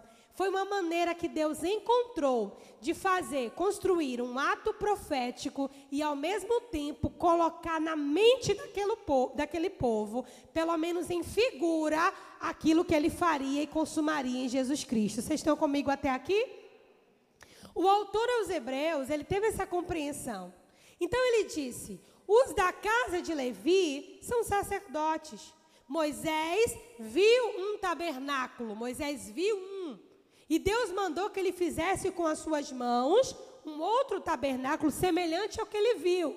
Mas o que ele viu é que é o verdadeiro, né? Porque não foi erguido por mãos de homens. Da mesma maneira, os sacerdotes em Levi são figuras, mas o verdadeiro sacerdócio está em Jesus Cristo, segundo a ordem de Melquisedeque. Foi uma escolha divina, também não feita por mãos de homens. Jesus ele foi gerado pelo poder do Espírito Santo. Então, tanto o tabernáculo que não foi erguido pelas mãos dos homens, que Moisés viu no cume do monte, Quanto o sacerdote que também não foi gerado pelas mãos dos homens, foi o Espírito Santo que colocou no ventre de Maria. Quem lembra? Né? Descerá sobre ti O Espírito Santo, o poder do Altíssimo, te cobrirá, a virtude dele estará sobre ti. E o que se achar gerado de ti é do Espírito Santo. Não foi a palavra do anjo para Maria? Né? Tem aquela canção que diz, né? Descerá sobre ti o Espírito Santo. É baseado nisso. Então aqui nós temos um tabernáculo que não foi erguido por mãos humanas. Nós temos aqui um sumo sacerdote, que também não é da tribo de Levi, de onde saía um sacerdote. E temos agora um cordeiro. Um cordeiro que também não é natural. Um cordeiro também que não é comum. Mas é um cordeiro aprovisionado pelo próprio Deus. O cordeiro de Deus que tira o pecado do mundo. O sangue desse cordeiro também não era o sangue dos bezerros e dos bodes. Esse sangue também era uma figura. Assim como o tabernáculo era uma figura, assim como o sacerdócio em Arão, na tribo de Levi, eram figuras, os animais também eram figuras, o sangue também era figura. Mas Jesus ele vem incorporar a verdade do que Jesus do que Deus ensinou a Israel durante anos e gerações, de modo profético, amém? Porque o povo estava cheio do paganismo do Egito, 400 anos na escravidão, já não se tinha memória de Abraão, de promessas, não havia lei. Nós falamos ontem sobre isso aqui, Deus instituindo a lei para formar uma nação, instituindo princípios para poder formar filhos, né? A Bíblia diz: quando tirei Jacó do Egito, Israel era um menino, né? É a maneira como Deus se refere àquela nação. E o autor aos Hebreus está mostrando que tudo isso que aconteceu no Antigo Testamento era uma figura de uma essência. Era como se fosse o retroprojetor para trás do que iria acontecer na frente. Jesus está lá no início, projetando em figura, mas Jesus também está no final, consumando. Quem está comigo? Amém? E qual que é o nosso papel? A mesma coisa da nação de Israel.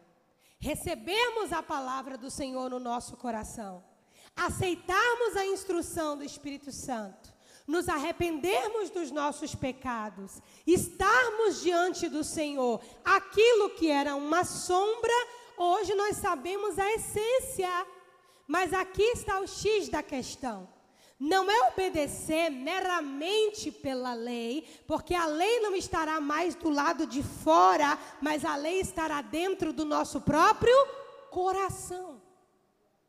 Na nossa própria mente, o Senhor escreveu. No nosso coração, a lei de Deus já está aí.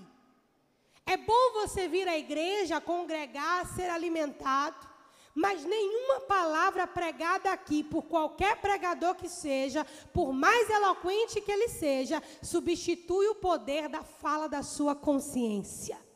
Você está comigo? E é nesse lugar onde a lei de Deus, se você nasceu de novo em Jesus Cristo, se você nasceu do Espírito, porque o que é nascido da carne é carne, o que é nascido do Espírito é Espírito, se você nasceu de novo, é nesse lugar que a lei de Deus está. Vocês estão me acompanhando? Então, qual é a nossa responsabilidade? Não precisamos derramar sangue de animais, porque Jesus consumou. Não precisamos fazer um tabernáculo ou uma arca da aliança, porque nós já tabernaculamos nele, ou seja, nós hoje habitamos em Jesus e Jesus habita em nós. Isso vai se consumar a festa das cabanas, né, dos tabernáculos, quando Jesus, como ele disse, eu vou preparar morada e eu volto para buscar vocês, para que onde eu estiver, vocês também estejam, né? Não se turbe o vosso coração. Então, essa festa das cabanas, nós temos parcialmente ela cumprida, porque o Espírito Santo de Deus já habita dentro de nós, nós estamos no corpo de Cristo, somos um com Ele, mas ela vai se consumar de modo pleno quando estivermos com Ele por toda a eternidade. Quem está entendendo, diga amém. Então, qual é o nosso papel dentro do roteiro de Deus? Qual é o seu papel dentro desse roteiro celestial que Deus já predeterminou antes da fundação do mundo? Que Deus já predeterminou antes de criar Adão. A Bíblia diz que Jesus, o Cordeiro de Deus, foi aprovisionado a nosso respeito antes da fundação do mundo. Você está comigo? Então, qual é o nosso papel dentro desse roteiro celestial? Diga comigo, não repetir o que Israel fez. Tudo aquilo que Deus criou é sombra que a gente pode pegar o princípio e receber a essência em Jesus. Diga comigo, mas Israel não é o modelo. Amém? Israel não é o modelo. Nós falamos ontem que muitos cristãos nascem de novo e eles estacionam na porta do Egito. Não sou mais escravo de Faraó. Mas, embora eles tenham nascido de novo e saído da escravidão do Egito, as suas mentalidades são mentalidades de escravidão. E por serem mentalidade de escravidão, há uma necessidade de que se cumpra o que está escrito em Romanos no capítulo 12. O que, que está escrito lá? Não vos conformeis com este século, antes transformai-vos pela renovação do vosso entendimento, para que possais experimentar a boa, agradável e perfeita vontade de Deus. Isso aqui seria Canaã que nós não acessamos simplesmente porque deixamos o Egito. Há uma necessidade de Deus lidar com a nossa mente através da renovação do entendimento. E é por esse motivo que o autor aos Hebreus escreve, Deus prometendo: na sua mente eu vou escrever a minha lei. No seu coração eu vou escrever e vou colocar as minhas palavras. Qual é o meu e o seu papel nesse roteiro celestial? O meu e o seu papel é não repetir o que Israel fez. Israel aproveitava a manifestação da presença de Deus.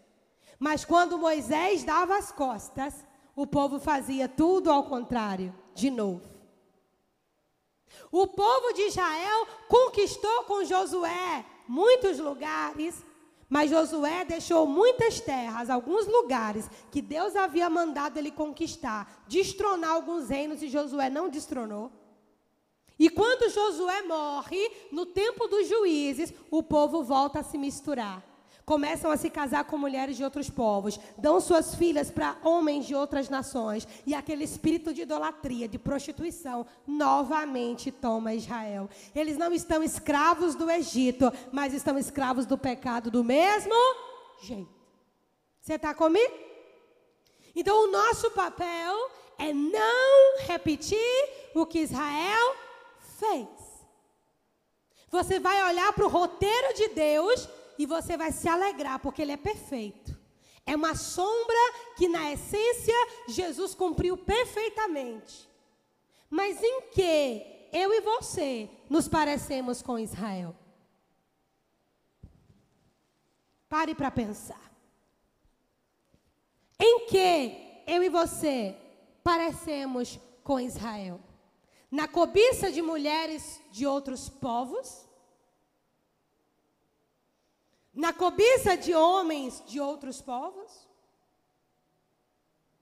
na idolatria, não de um Deus popular, mas os ídolos do nosso próprio coração?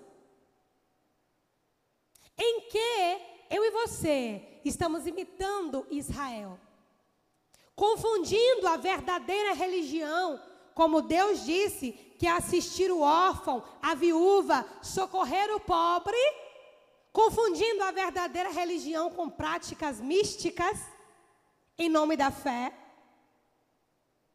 em que nós estamos repetindo os pecados de Israel, criando subterfúgios para justificar a nossa ausência de constância nas coisas que Deus ensinou. Jesus, por exemplo, mandou filhos honrarem pai e mãe. E a depender do nível de, da desonra, eles eram apedrejados na porta do arraial para ficar de exemplo.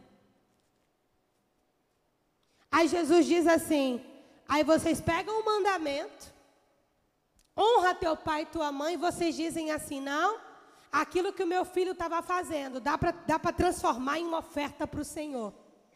E com isso vocês invalidam a lei, que é santa, pela dureza dos vossos corações. Em que nós estamos repetindo um padrão que não é para repetir. Porque tudo, se, tudo aconteceu na essência, tudo se repetiu. Peça, Páscoa, Cordeiro de Deus. Ali não é a expiação ainda, ali é o sangue da saída do Egito. Não confunda Yom Kippur com Páscoa, são coisas diferentes.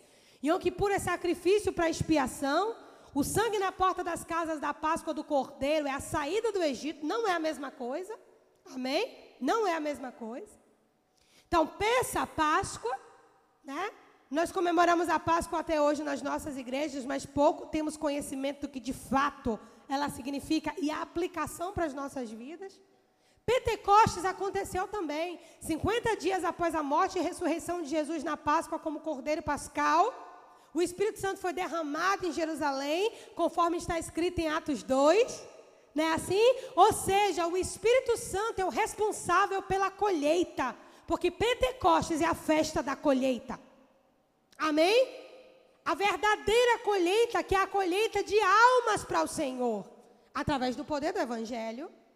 E temos mais uma festa na nossa frente, que é a festa dos tabernáculos, onde finalmente tabernacularemos com Ele para sempre.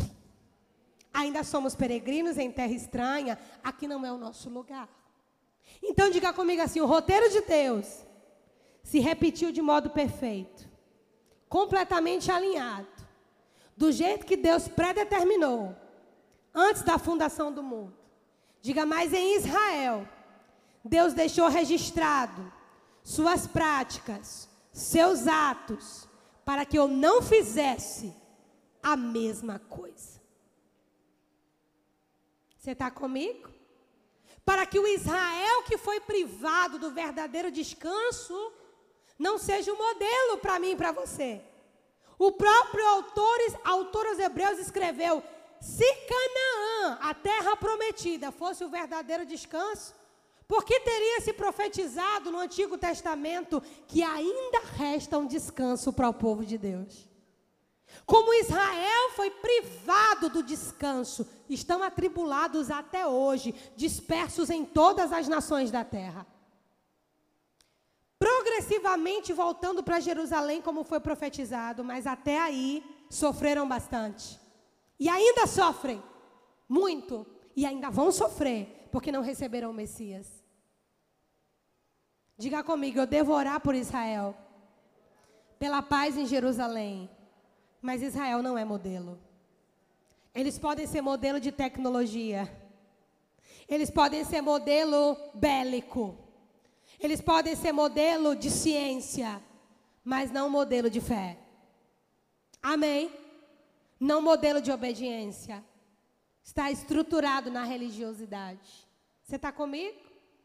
E quando você olha para a história de Israel, você conhece as histórias? Davi, Salomão, Ana, Esther, Moisés, Joquebede, Miriam, Sansão, não é? Otoniel, como as crianças estão aprendendo lá no Kids. Eucana, Samuel, Ruth, Noemi, Raquel, Jacó, Isaac, Sara, Abraão. Com qual deles a sua história faz sentido? Sabe que todos esses personagens não estão ali à toa? Sabe que até a serva de Namã, que poderia passar desapercebida, está ali? Porque tem meninas, mulheres, que se identificam com aquela história. Quando você olha para a Bíblia, a sua história está no Israel, em algum personagem ali. Cabe a mim e a você não repetir os mesmos erros. Aqui tem Déboras, mulheres de governo, autoridade, juízas em Israel? Tem? Tem mulheres de Deus aqui. Aqui tem Esther, mulheres de governo, de sabedoria, no entanto, órfãos. Perderam o pai, perdeu a mãe, criado por um primo.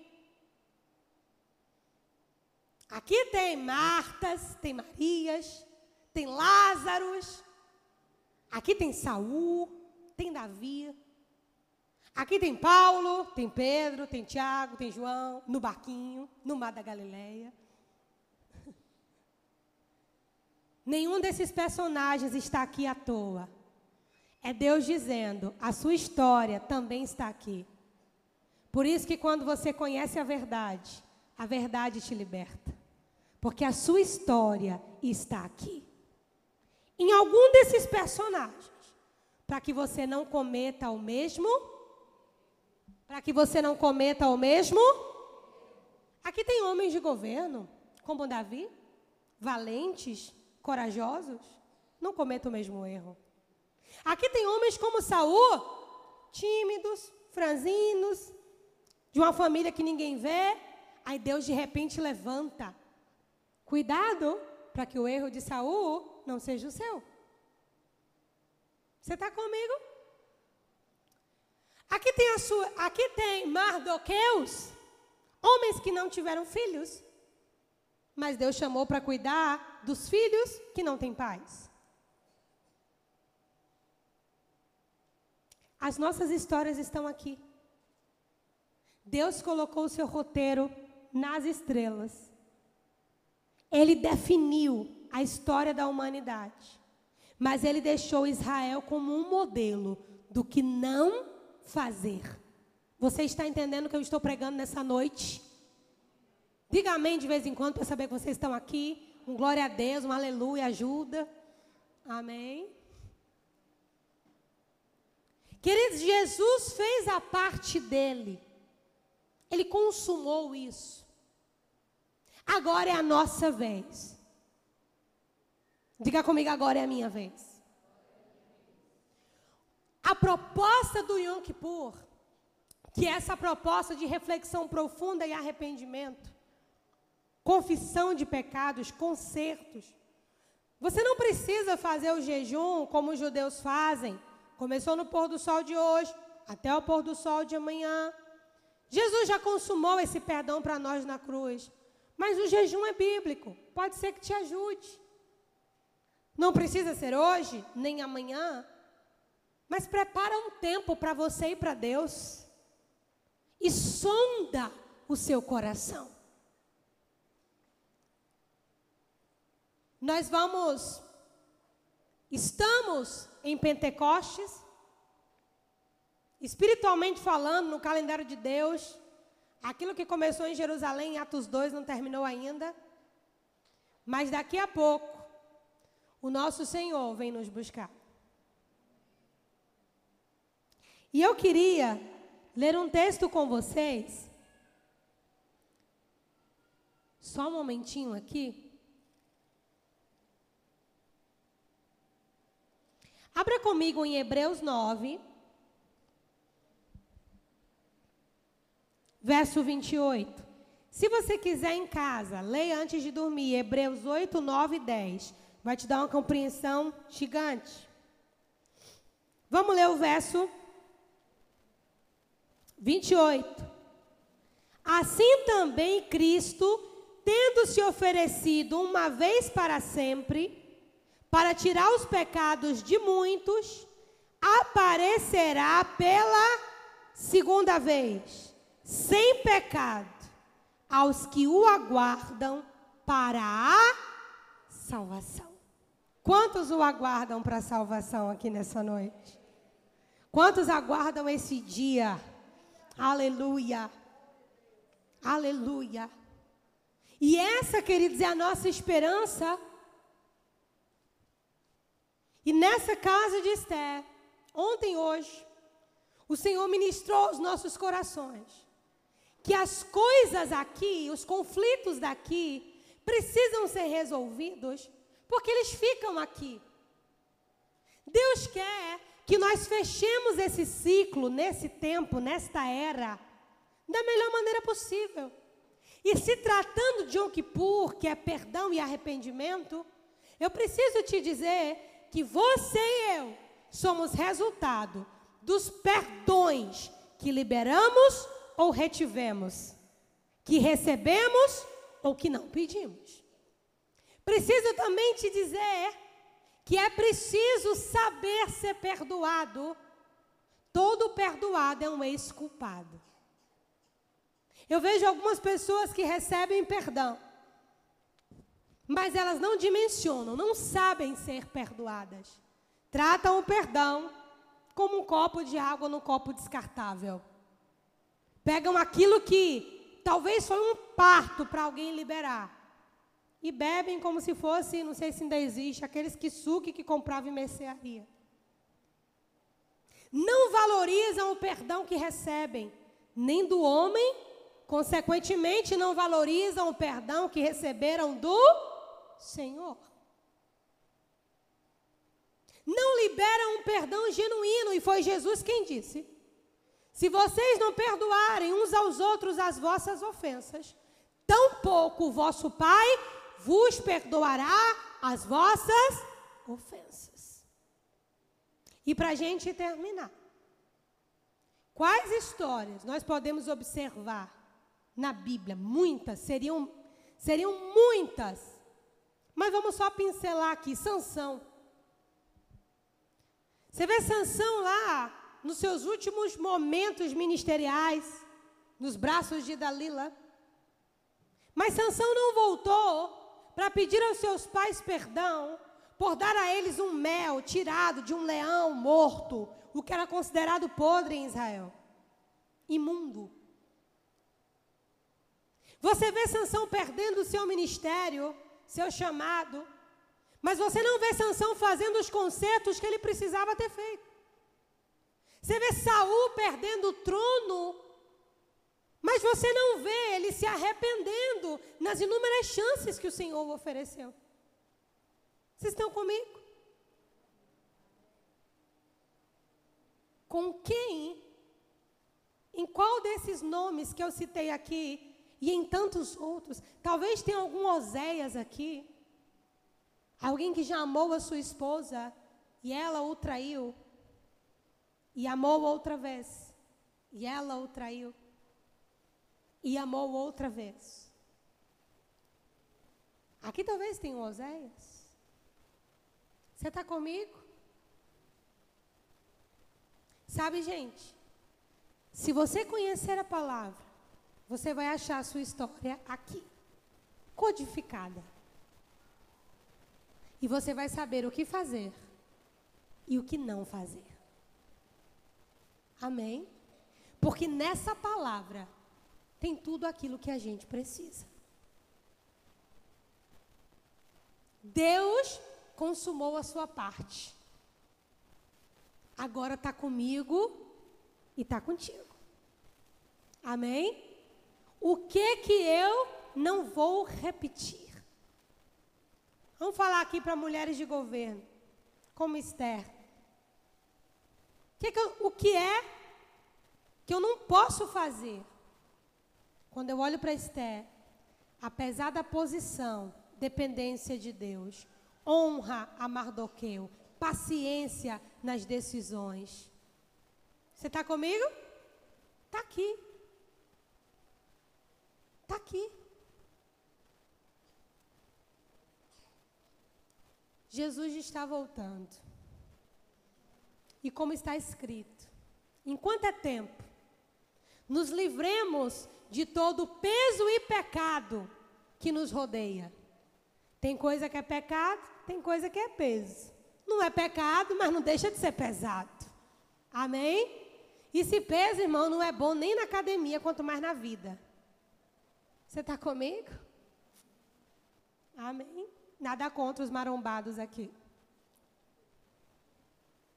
Desembaracemos de todo o peso e pecado que nos rodeia e corramos a nossa carreira, porque em algum momento, escute isso, você vai estar correndo a sua carreira e o Senhor pode te chamar. Você está me ouvindo? Está correndo a sua carreira. Talvez levando um filho na escola, talvez no trabalho. O Senhor pode te chamar. Você está comigo? E é melhor correr essa carreira leve. É melhor correr essa carreira de modo leve. É melhor correr essa carreira de modo leve. Porque quando esse momento chegar, ou o arrebatamento da igreja, você vai poder dizer o que Paulo diz. Eu combati o bom combate. Eu concluí a minha carreira. E eu guardei. E eu guardei.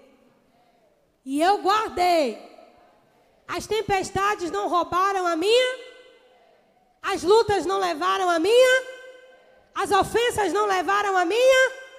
As tristezas não levaram a minha. Eu guardei a minha. Amém? Até a próxima festa.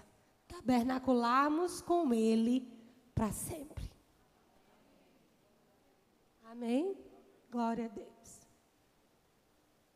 Cante comigo assim. O rei está voltando. O rei está voltando. A trombeta está soando. O meu nome a chamar. O rei está voltando.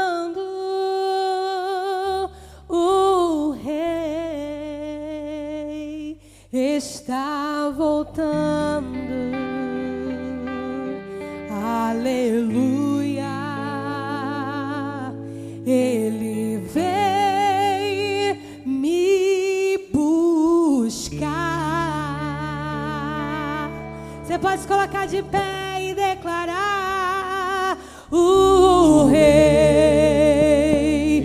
está voltando.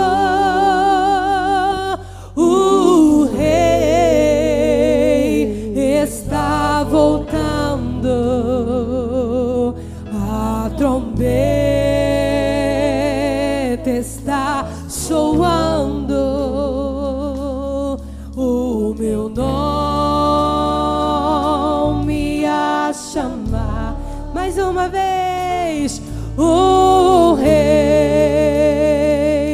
está voltando. O Rei está voltando. Aleluia. Cristo vem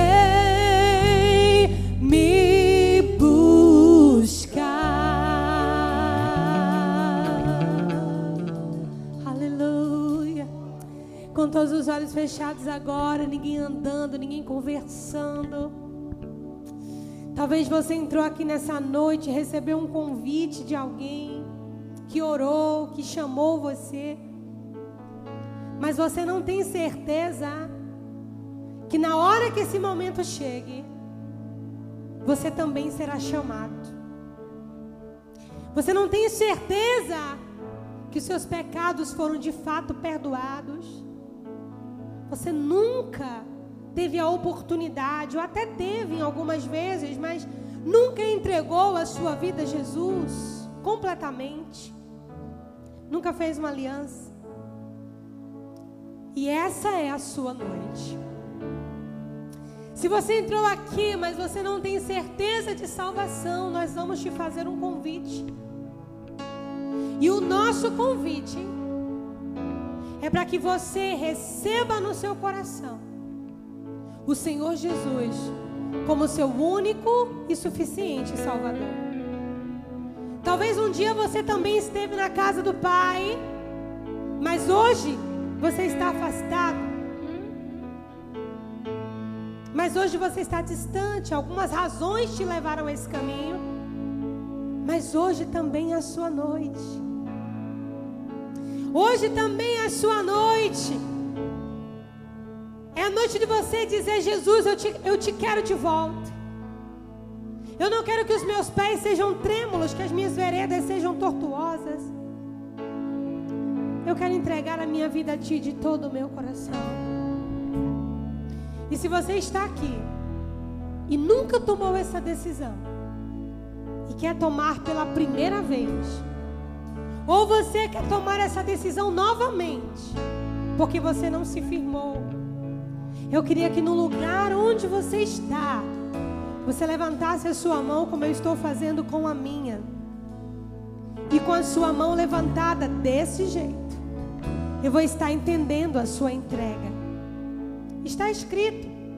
Foi Jesus quem disse: Aquele que me confessar diante dos homens, eu o confessarei diante do meu Pai que está nos céus. Mas aquele que me negar diante dos homens, eu o negarei diante do meu Pai. Não conte com o amanhã, porque o amanhã pode não chegar. E se o amanhã não chegar, você não terá uma outra chance. Então, se há alguém entre nós que gostaria de fazer essa entrega, ou voltar para a casa do Pai, dê um sinal com a sua mão, como eu estou fazendo com a minha, porque eu quero poder orar por você. A igreja quer poder orar por você. Alguém entre nós? Eu vejo a sua mão, minha querida. Eu vejo a sua mão. Há mais alguém entre nós que gostaria? Eu vejo a sua mão. Há mais alguém? Se há alguém, faça como eu estou fazendo, porque eu vou entender. Desse jeito, eu vejo. Vamos aplaudir ao Senhor pela vida dessas pessoas. Venham aqui, por gentileza. Vem aqui. Oh, vem aqui. Você que levantou a sua mão, vem aqui. Vem aqui, querido. Vem aqui, pode vir. Aleluia. Emerson, dá um abraço apertado nesse moço aqui. Aleluia. Vé, recebe essa moça linda aqui. Aleluia. Hoje tem festa no céu. Porque o Espírito Santo de Deus encontrou um lugar nesses corações. O nosso irmão Silvio quer confirmar a sua fé mais uma vez. Glória a Deus por isso também. Aleluia, aleluia, aleluia.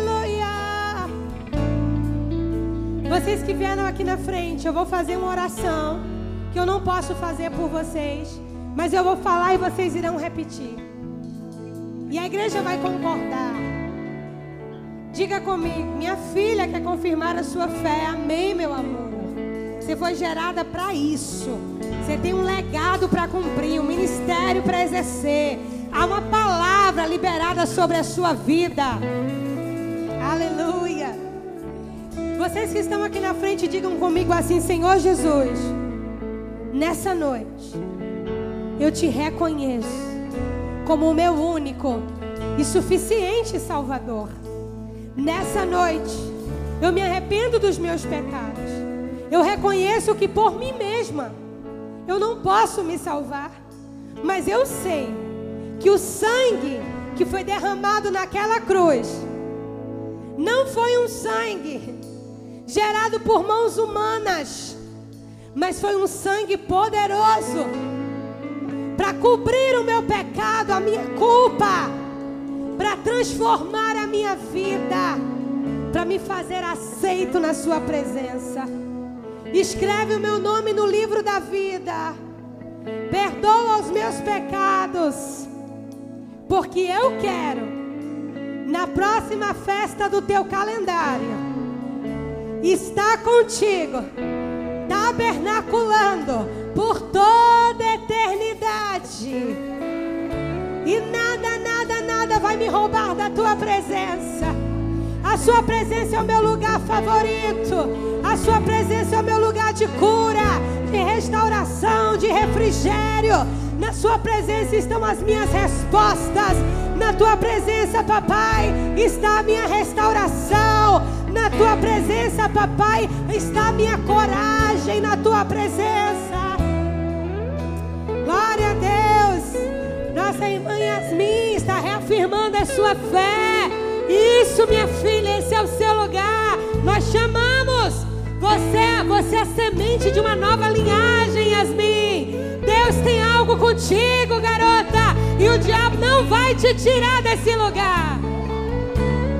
Oh, aleluia!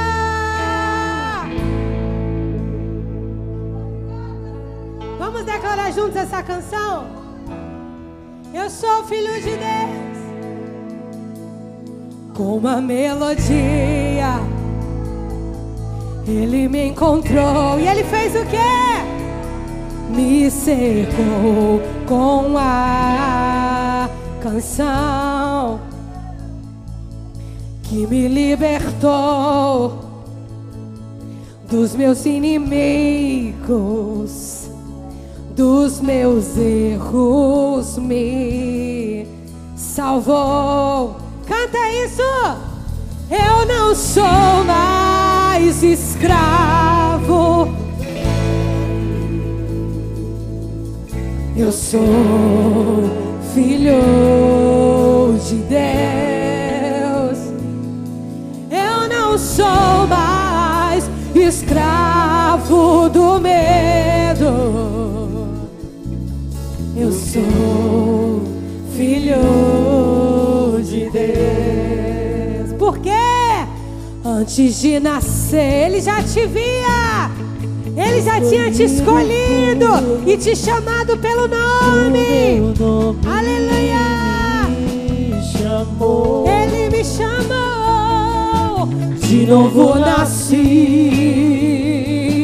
em sua família. Dos meus erros me salvou. Eu não sou mais escravo. Eu não sou, eu não sou. Eu sou eu sou filho, filho de Deus. de Deus. E nenhuma cadeia vai me prender. Eu não sou mais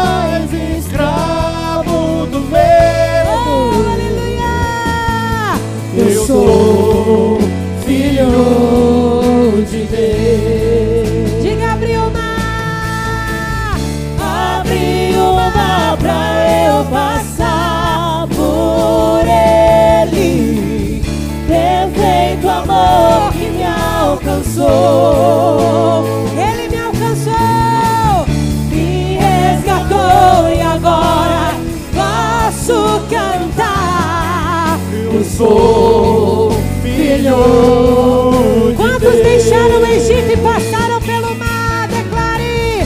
Abre o mar pra eu passar por ele.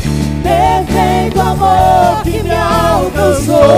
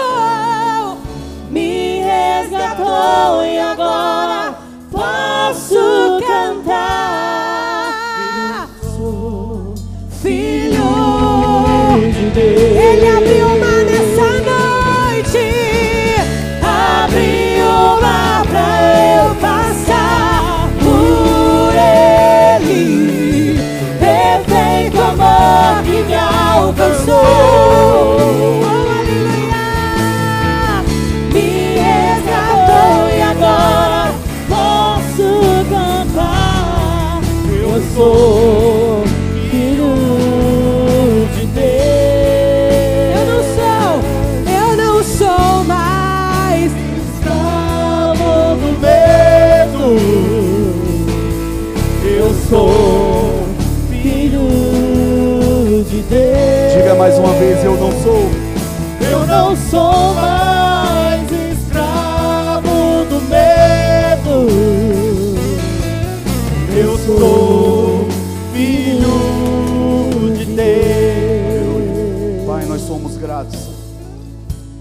porque os nossos irmãos te ouviram nessa noite.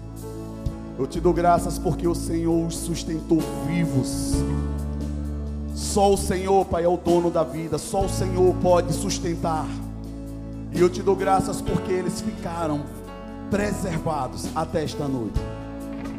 E na autoridade, em nome de Jesus, Senhor, como ministro do teu evangelho, nós, como igreja, dizemos sim e amém para todas as promessas sobre a vida deles. Nós os recebemos como igreja do Senhor. A tua palavra fala que, como igreja, nós podemos perdoar pecados, e agora, como igreja, em nome de Jesus, nós os perdoamos, Senhor. Nós os aceitamos no teu corpo, nós estendemos as mãos, Senhor, e dizemos sim para cuidar, para caminhar como família. E eu declaro, Pai, a bênção que enriquece sem trazer consigo dores, a paz que excede todo o entendimento, e onde abundou o pecado, que a partir de hoje superabunde a graça de Deus. Mentes para pensar segundo o coração de Cristo, mentes livres para pensar segundo a mente de Cristo. Em nome de Jesus, eu vou contar até três para vocês que vieram aqui na frente. Quando eu contar três, eu quero que vocês virem para lá, tá bom? Um, dois, três. Olha para lá. Essa é a família que Deus te deu para cuidar de vocês. Vocês não vão caminhar sozinhos. Eu não sou mais escravo do medo. Eu Você que está aí que quer dar um abraço aos seus irmãos, sinta-se livre, abençoe a vida deles. Eu não sou mais escravo do medo. Perdeu, Eu Satanás. De Deus. Aleluia. Aleluia. Quando os irmãos forem retornando, eu queria que vocês sentassem só mais um minutinho. Nós vamos encerrar. Quem já está cansado, diga amém.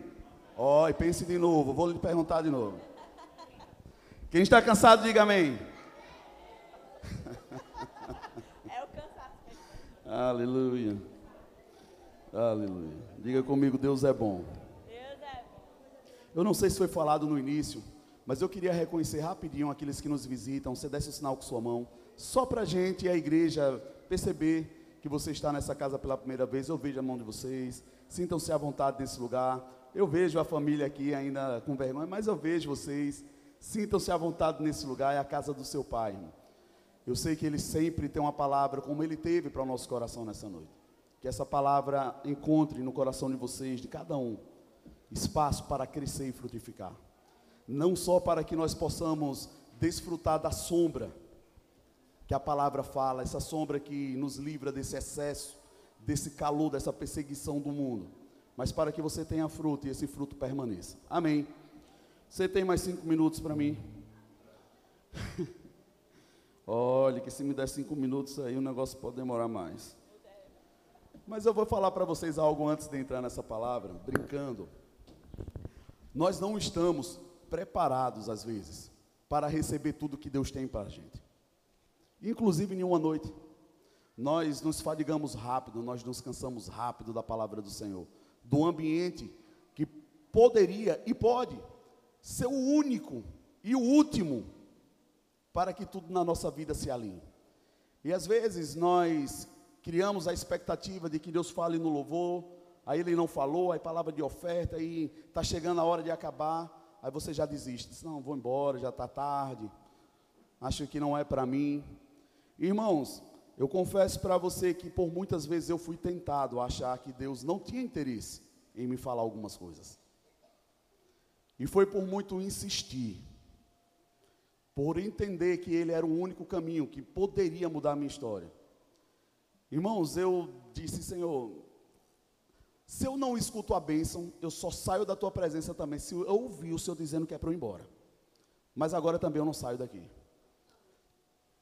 Já que eu estava confuso, eu disse, tá, se não é para mim, eu vou ouvir audivelmente o Senhor me falar e eu vou entender que é o Senhor. Mas do contrário, eu só saio daqui ouvindo o Senhor. Ou bom ou ruim, mas eu não saio mais. Irmão, nesse momento não demorou mais, imediatamente o Senhor falou meu coração. Sabe por quê? Ele não precisa de tempo, ele precisa de um espaço verdadeiro.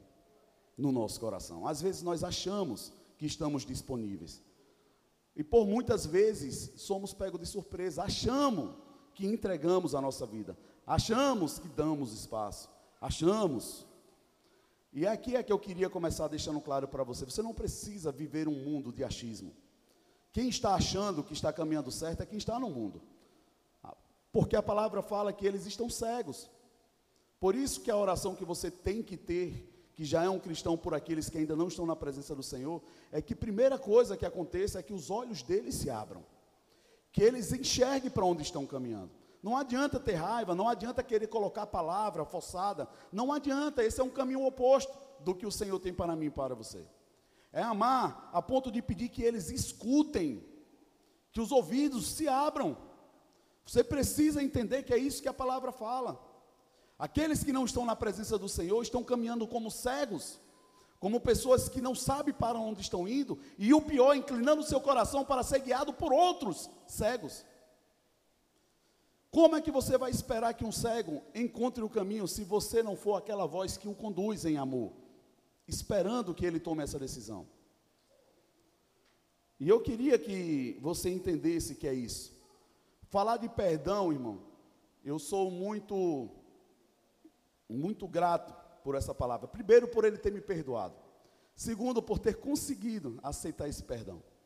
Que é muito fácil uma pessoa, talvez, liberar o perdão sobre a sua vida, mas você aceitar esse perdão, irmão, é que é o difícil. De você zerar aquela conta dentro do seu coração. Porque às vezes nós queremos que as pessoas nos peçam perdão. E quando ela vem pedir perdão, é aí que a gente se depara com um grande gigante. Que não era a pessoa que não vinha. Era eu que não consigo acreditar, aceitar, perdoar. Porque nós queremos um crédito de justiça diferente. Eu não acredito que me perdoe. Eu não vejo. E um monte de coisas vocês colocam nesse lugar.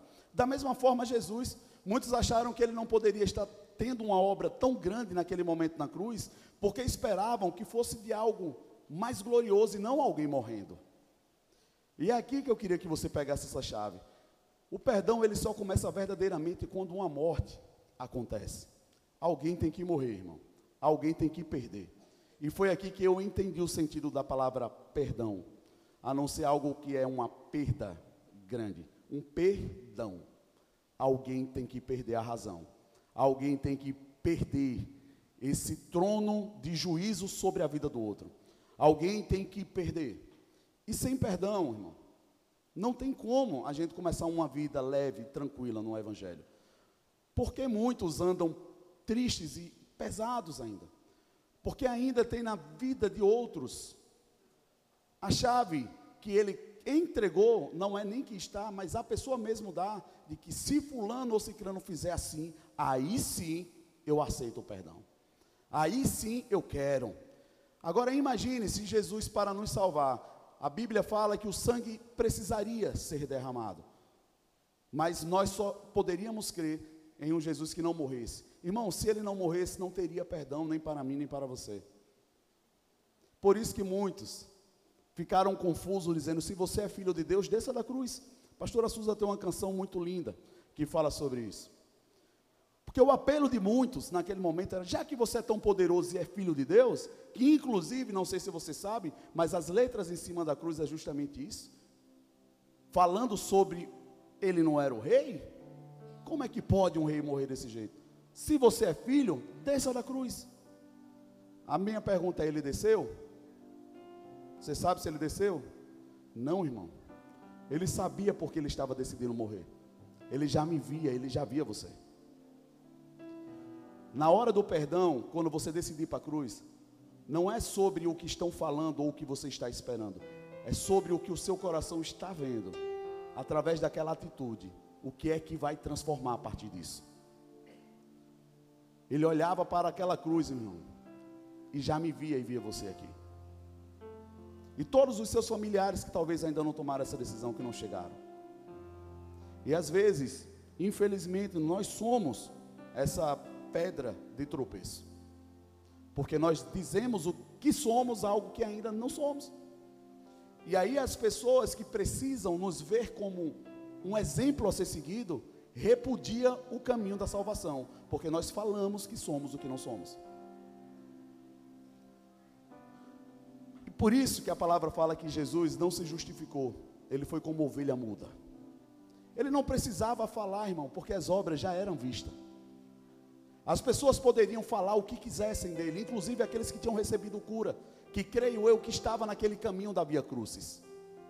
E quantos talvez não estavam ali sentados vendo o rei, aquele que tinha liberado curas poderosas para ele, mas estavam ali gritando: crucificam. E quantas vezes nós não gritamos para crucificar o Filho de Deus novamente, mas agimos como quem o faria. E esse é o cuidado que nós temos que ter, porque mais do que falar, irmão, nós precisamos verdadeiramente entender o sentido da cruz. A cruz não tem boca para falar, mas tem ações para mostrar. Lembre disso, se você carrega verdadeiramente a cruz como Cristo mandou, você não vai precisar falar muito, porque vão ver a cruz dele em você. A marca vai estar em você. As pessoas identificam, as pessoas sabem quem verdadeiramente vive ou não vive. Principalmente, irmão, quem está precisando de ajuda. Porque quem está precisando de ajuda, irmão, busca um hospital. E ele não precisa ser muito entendido para isso. Ele sabe onde é que tem socorro para ele. E as pessoas que precisam de socorro espiritual, que talvez não está te buscando, é porque você ainda não está se identificando como alguém que possa ajudar. Porque na verdade, terminamos às vezes atrapalhando mais do que precisamos. Uma das coisas que eu anotei aqui, vou finalizar rápido, foi em Gênesis. Gênesis no capítulo 1, a partir do 27. Porque hoje eu vejo uma igreja muito ativista, querendo dar resultado. Eu vejo um mundo nessa cadência de resultado, de crescer, de expandir, de fazer força. Mas eu confesso para você que eu não encontro essa palavra na Bíblia. Toda proposta de Deus para mim e para você não é para dar resultado, é para dar fruto. E eu não sei se você concorda comigo que é algo diferente. O resultado, irmão, empolga os homens, mas não agrada a Deus. E aqui é que começa a diferença do que Deus tem para mim e para você.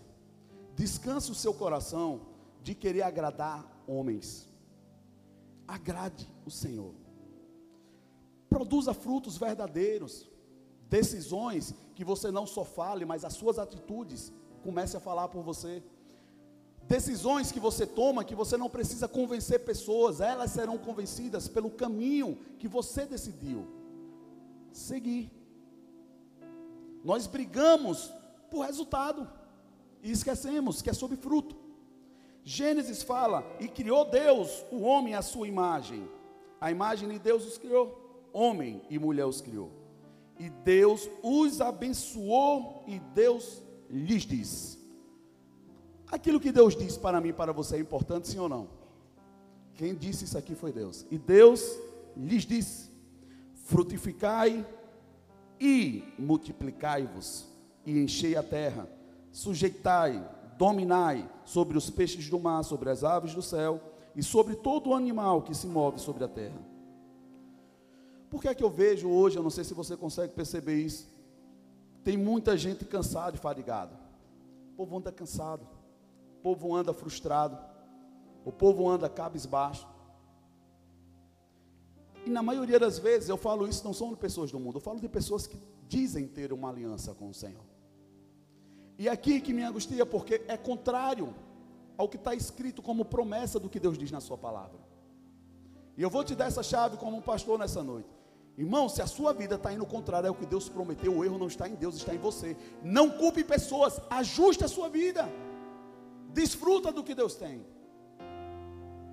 Tem pessoas que só vão mudar quando você estiver produzindo fruto que as alimente e não palavras que tente convencer. E Ele manda que a gente produza fruto e multiplique. Mas pessoas estressadas, cansadas, fadigadas, que não produz nada. Porque o que produz são resultados, e os resultados não são duradouros e são refutáveis. Por isso que muitos se cansam, porque traçam um plano, alcança, quando chega lá, não tem mais sentido a vida de novo, preciso de um novo plano. Aí traça outra conquista, vai, não ter mais ânimo, porque isso é buscar resultado. Mas quando você buscar o que Deus disse, ir e produzir fruto, e frutos que permaneçam, que durem. Eu acho interessante também esse contexto, porque palavra para falar durar, uma árvore para manter um fruto duradouro, ela precisa estar muito bem nutrida e muito bem regada constantemente, para que tenha frutos permanentes. Ele não disse apenas frutifique uma vez. Frutifique quando a igreja tiver um evangelismo, não. Frutos que durem. Alguém que está bem plantado, bem nutrido, alimentando constantemente. E o interessante é que eu não vejo árvore andando pelo meio da rua, você vê? Eu não vejo.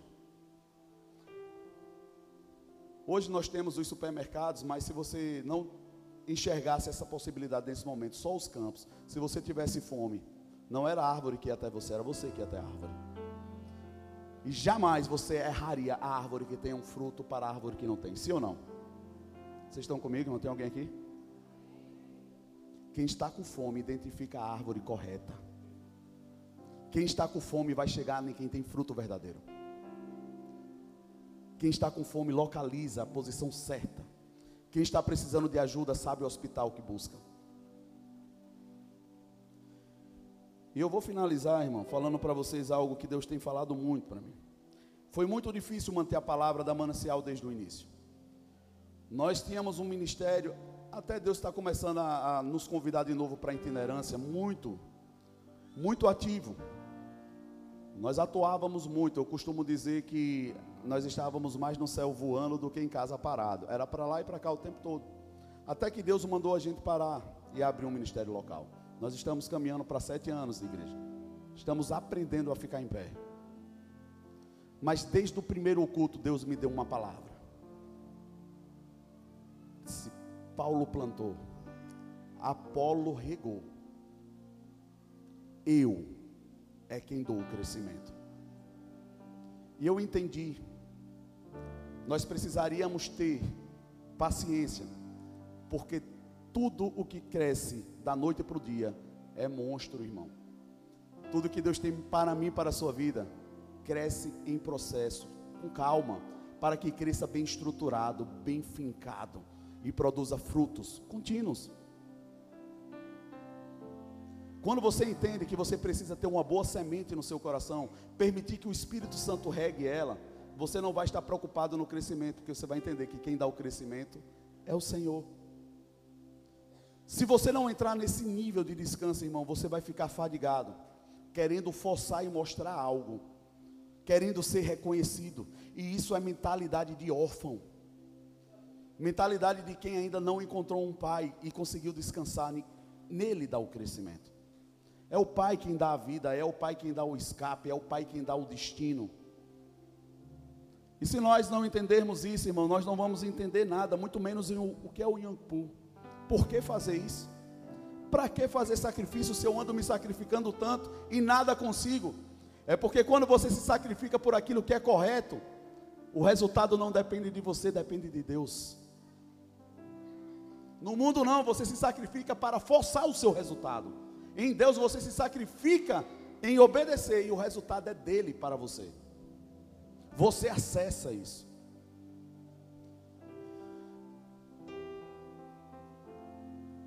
Eu vou pular e queria que vocês, como mulheres principalmente, apesar dessa noite ter os açoeiro aqui também, graças a Deus por isso, que o castelo não é da Barbie, irmão, é um castelo planejado por Deus, onde tem um homem e uma mulher para governar. No castelo do Senhor, irmão, tem direito a rainha sim, mas não é uma rainha que faz o que quer, do jeito que quer. Não, é uma rainha que tem um rei.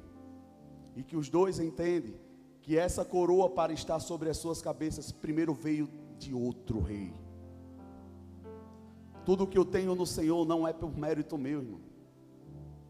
Agora, uma coisa eu não posso negar para você: eu me esforço para obedecer. Eu não lembro quem foi que me perguntou hoje, você que é o pastor daqui? Eu disse: eu tento ser. Eu me esforço muito para isso. Mas na verdade, o pastor desse lugar é o Senhor Jesus, Ele é o pastor dos pastores, irmão. Eu tento obedecer o que Ele me manda. Quem busca mérito próprio, irmão, na verdade não encontrou o mérito que a cruz te oferece. Você não precisa de algo maior. Até porque eu acredito que você não vai encontrar. Vou anotar, vou falar para você anotar se quiser, mas para os cansados, Isaías 40, 28, 31. Depois você lê. E é aqui que eu queria finalizar, chamar a pastora para vir para aqui para cima, para a gente caminhar para finalizar e liberar você. Eu acho muito interessante quando eu penso nesse texto. Eu confesso para você que eu não tinha uma palavra para dar, não estava preparado para essa noite. Na verdade, estava até descansado, só querendo receber. Quando Susan chegou para mim hoje e disse: Eu queria que você desse um momento de uma palavra pastoral. Eu disse: Tá. Sem soberba, eu poderia ter algumas palavras já anotadas. Mas aqui é que entra o contexto do sacrifício, irmão. É muito fácil eu trazer algo que você diga: Uau, que palavra. E isso pode produzir um resultado interessante. Mas não sobre Deus, sobre mim. O pastor tem uma boa palavra. Cara, que legal.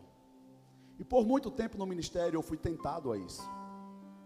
As pessoas viam a pastora Susan pregando e onde a gente viajava dizia: Nossa, se a pastora prega desse jeito, imagina o pastor. Eu disse: Não me queira ver pregar, porque eu não sei.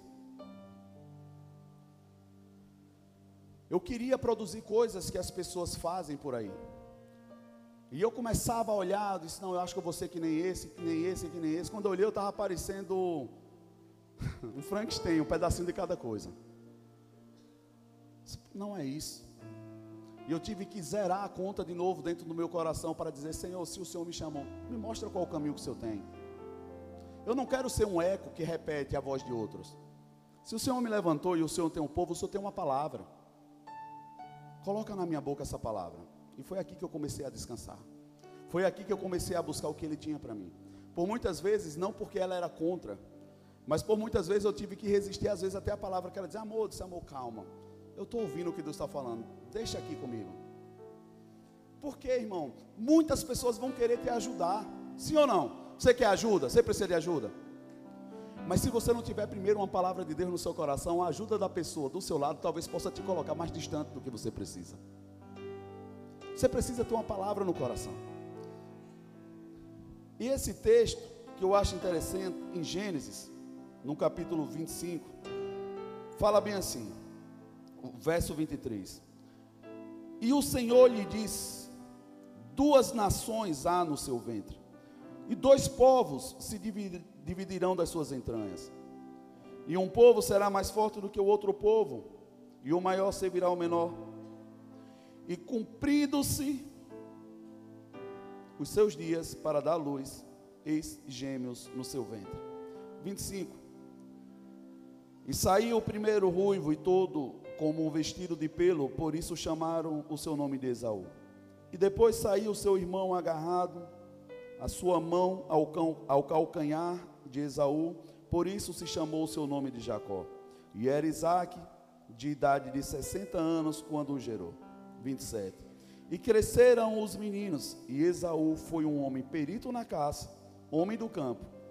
Mas Jacó, diga comigo, mas Jacó, um homem simples, habitando em tendas.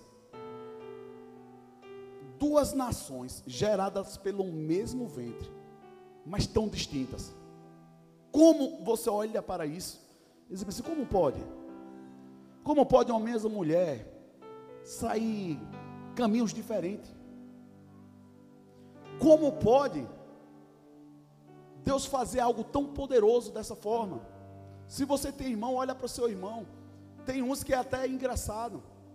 Um é mais baixo, outro é mais alto. E ainda que tenha semelhanças físicas, tem habilidades diferentes. Tem potenciais diferentes. E como igreja, nós como pastores temos tentado permanecer nessa palavra. Nós somos uma família de muito irmão, todos vindo do mesmo pai, mas a nossa luta é identificar o potencial de Deus para cada um e não forçá-los a dar o mesmo resultado, porque resultado não agrada a Deus. Mas se eu identificar o propósito de Deus na sua vida, te plantar no lugar certo e o Espírito Santo regar, irmão, o fruto correto vai sair da sua vida e da minha. E para as mães primeiro, Às vezes nós oramos, e mais aquelas mais envolvidas, eu vou para as missões, eu vou para as nações. Suza mesmo não queria casar comigo, que ela disse que ela ia terminar o seminário e ela ia para a África. Eu disse, bom, a ousadia do novo convertido. Eu disse, bom, se Deus lhe falou isso, vai se cumprir, mas ele me falou o contrário. Amém, irmão? Se você não tiver fé e não tiver uma palavra de Deus, você não tem coragem, irmão. Se a sua palavra estiver só na cabeça e não no coração, você não vai liberar ela com verdade. Eu sabia que Deus tinha falado comigo. Deus me mostrou você casando comigo. E Ele sabe da minha condição. Eu não espero você por cinco anos. A não ser que Ele me convença disso. Mas do contrário, eu não tenho estrutura. Ela viajou para a África, irmão, sim ou não? Glória a Deus por isso. Por que, é que eu quero finalizar? Por que, é que eu quero finalizar te dizendo isso? Às vezes a nação que Deus tem falado para você que você vai alcançar é o seu filho que precisa ser bem cuidado.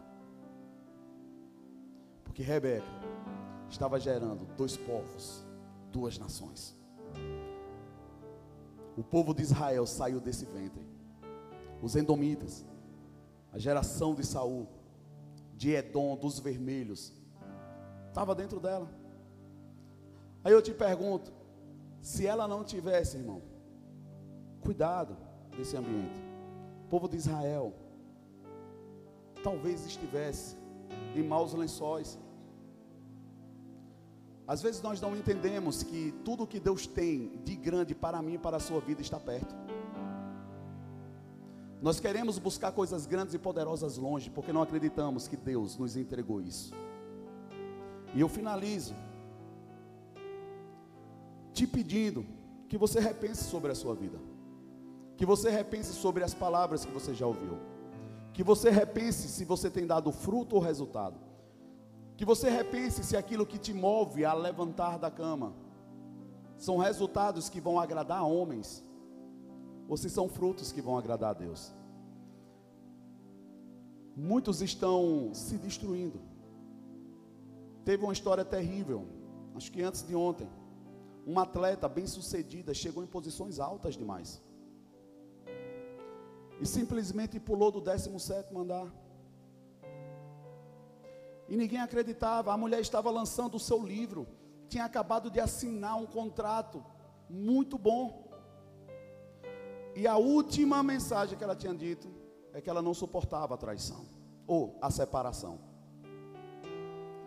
Irmãos, ainda que doa, verdadeiramente nós acompanhamos algumas pessoas, mas esse tipo de tragédia só acontece porque na verdade a pessoa não está vivendo a sua vida, está vivendo a vida do outro. Emocionalmente ela não se encontrou, emocionalmente ela não está ligada a Deus, emocionalmente ela não sabe quem é, então ela deixa de viver para viver a vida do outro. Quando o outro diz que não quer mais, ela se perde, ela não se encontra mais, e como ela não acha sentido, ela quer dar fim a isso, não à vida, mas ao sofrimento, a perda, ela não consegue lidar. E eu comecei falando para vocês sobre o perdão. E o primeiro sentido do perdão é perder. Você precisa entender que Deus tem uma identidade para você. Deus tem uma habilidade única para você.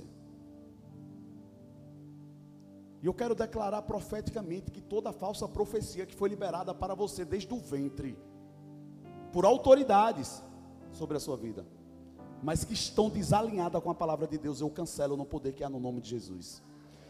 Toda falsa profecia que você não ia dar certo, de que você não ia gerar, de que você não ia dar para nada, está desligada essa palavra em nome de Jesus. Porque o seu Deus, ele falou o contrário. Ele manda você frutificar, dar frutos que permaneça. Onde você colocar a planta dos seus pés, você vai possuir por herança. Das suas mãos haverá abundância. Não adianta se você não tiver essa alegria no seu coração. Se a sua alegria está em coisas, irmãos, quando coisas faltam, você se perde. Mas se a sua alegria estiver no Senhor, ainda que te falte tudo, ainda que não haja fruto na videira, ainda assim eu me alegrarei. Por isso que crente verdadeiro é tido como doido. Porque as pessoas olham para a vida e dizem assim, mas como é que ele pode estar rindo e feliz? O cara está numa situação difícil. O cara está numa situação triste. Porque aqui dentro ele se encontrou. E ainda que os montes se abalem, que as águas rujam no meio dos mares, ele está plantado junto com o Senhor no trono de Deus. Seu olhar tem que ser para Deus, e você olhar, Deus não está atribulado, não, então também não me atribulo. Descansa em Deus. Descansa em Deus. Pede perdão. E aqui eu finalizo mesmo, gente. Pede perdão para a família. Se você é cristão e já tem uma caminhada, mas você não vem produzindo o que você deveria, pede perdão. A porta de salvação se abre a partir daqui da vulnerabilidade. Dizer bem assim, eu quero te pedir perdão. Te chamei tanto para ir para a igreja, mas eu nem ia. Ou talvez eu ia para a igreja, mas não chegava em Cristo nunca. Quem errou até hoje foi eu. Eu que fui um falso crente. Tudo o que eu falava para você realmente está escrito, mas eu não vivia. Me perdoa. Irmãos, aqui as coisas começam a mudar. Quando a verdade é dita em verdade. Amém.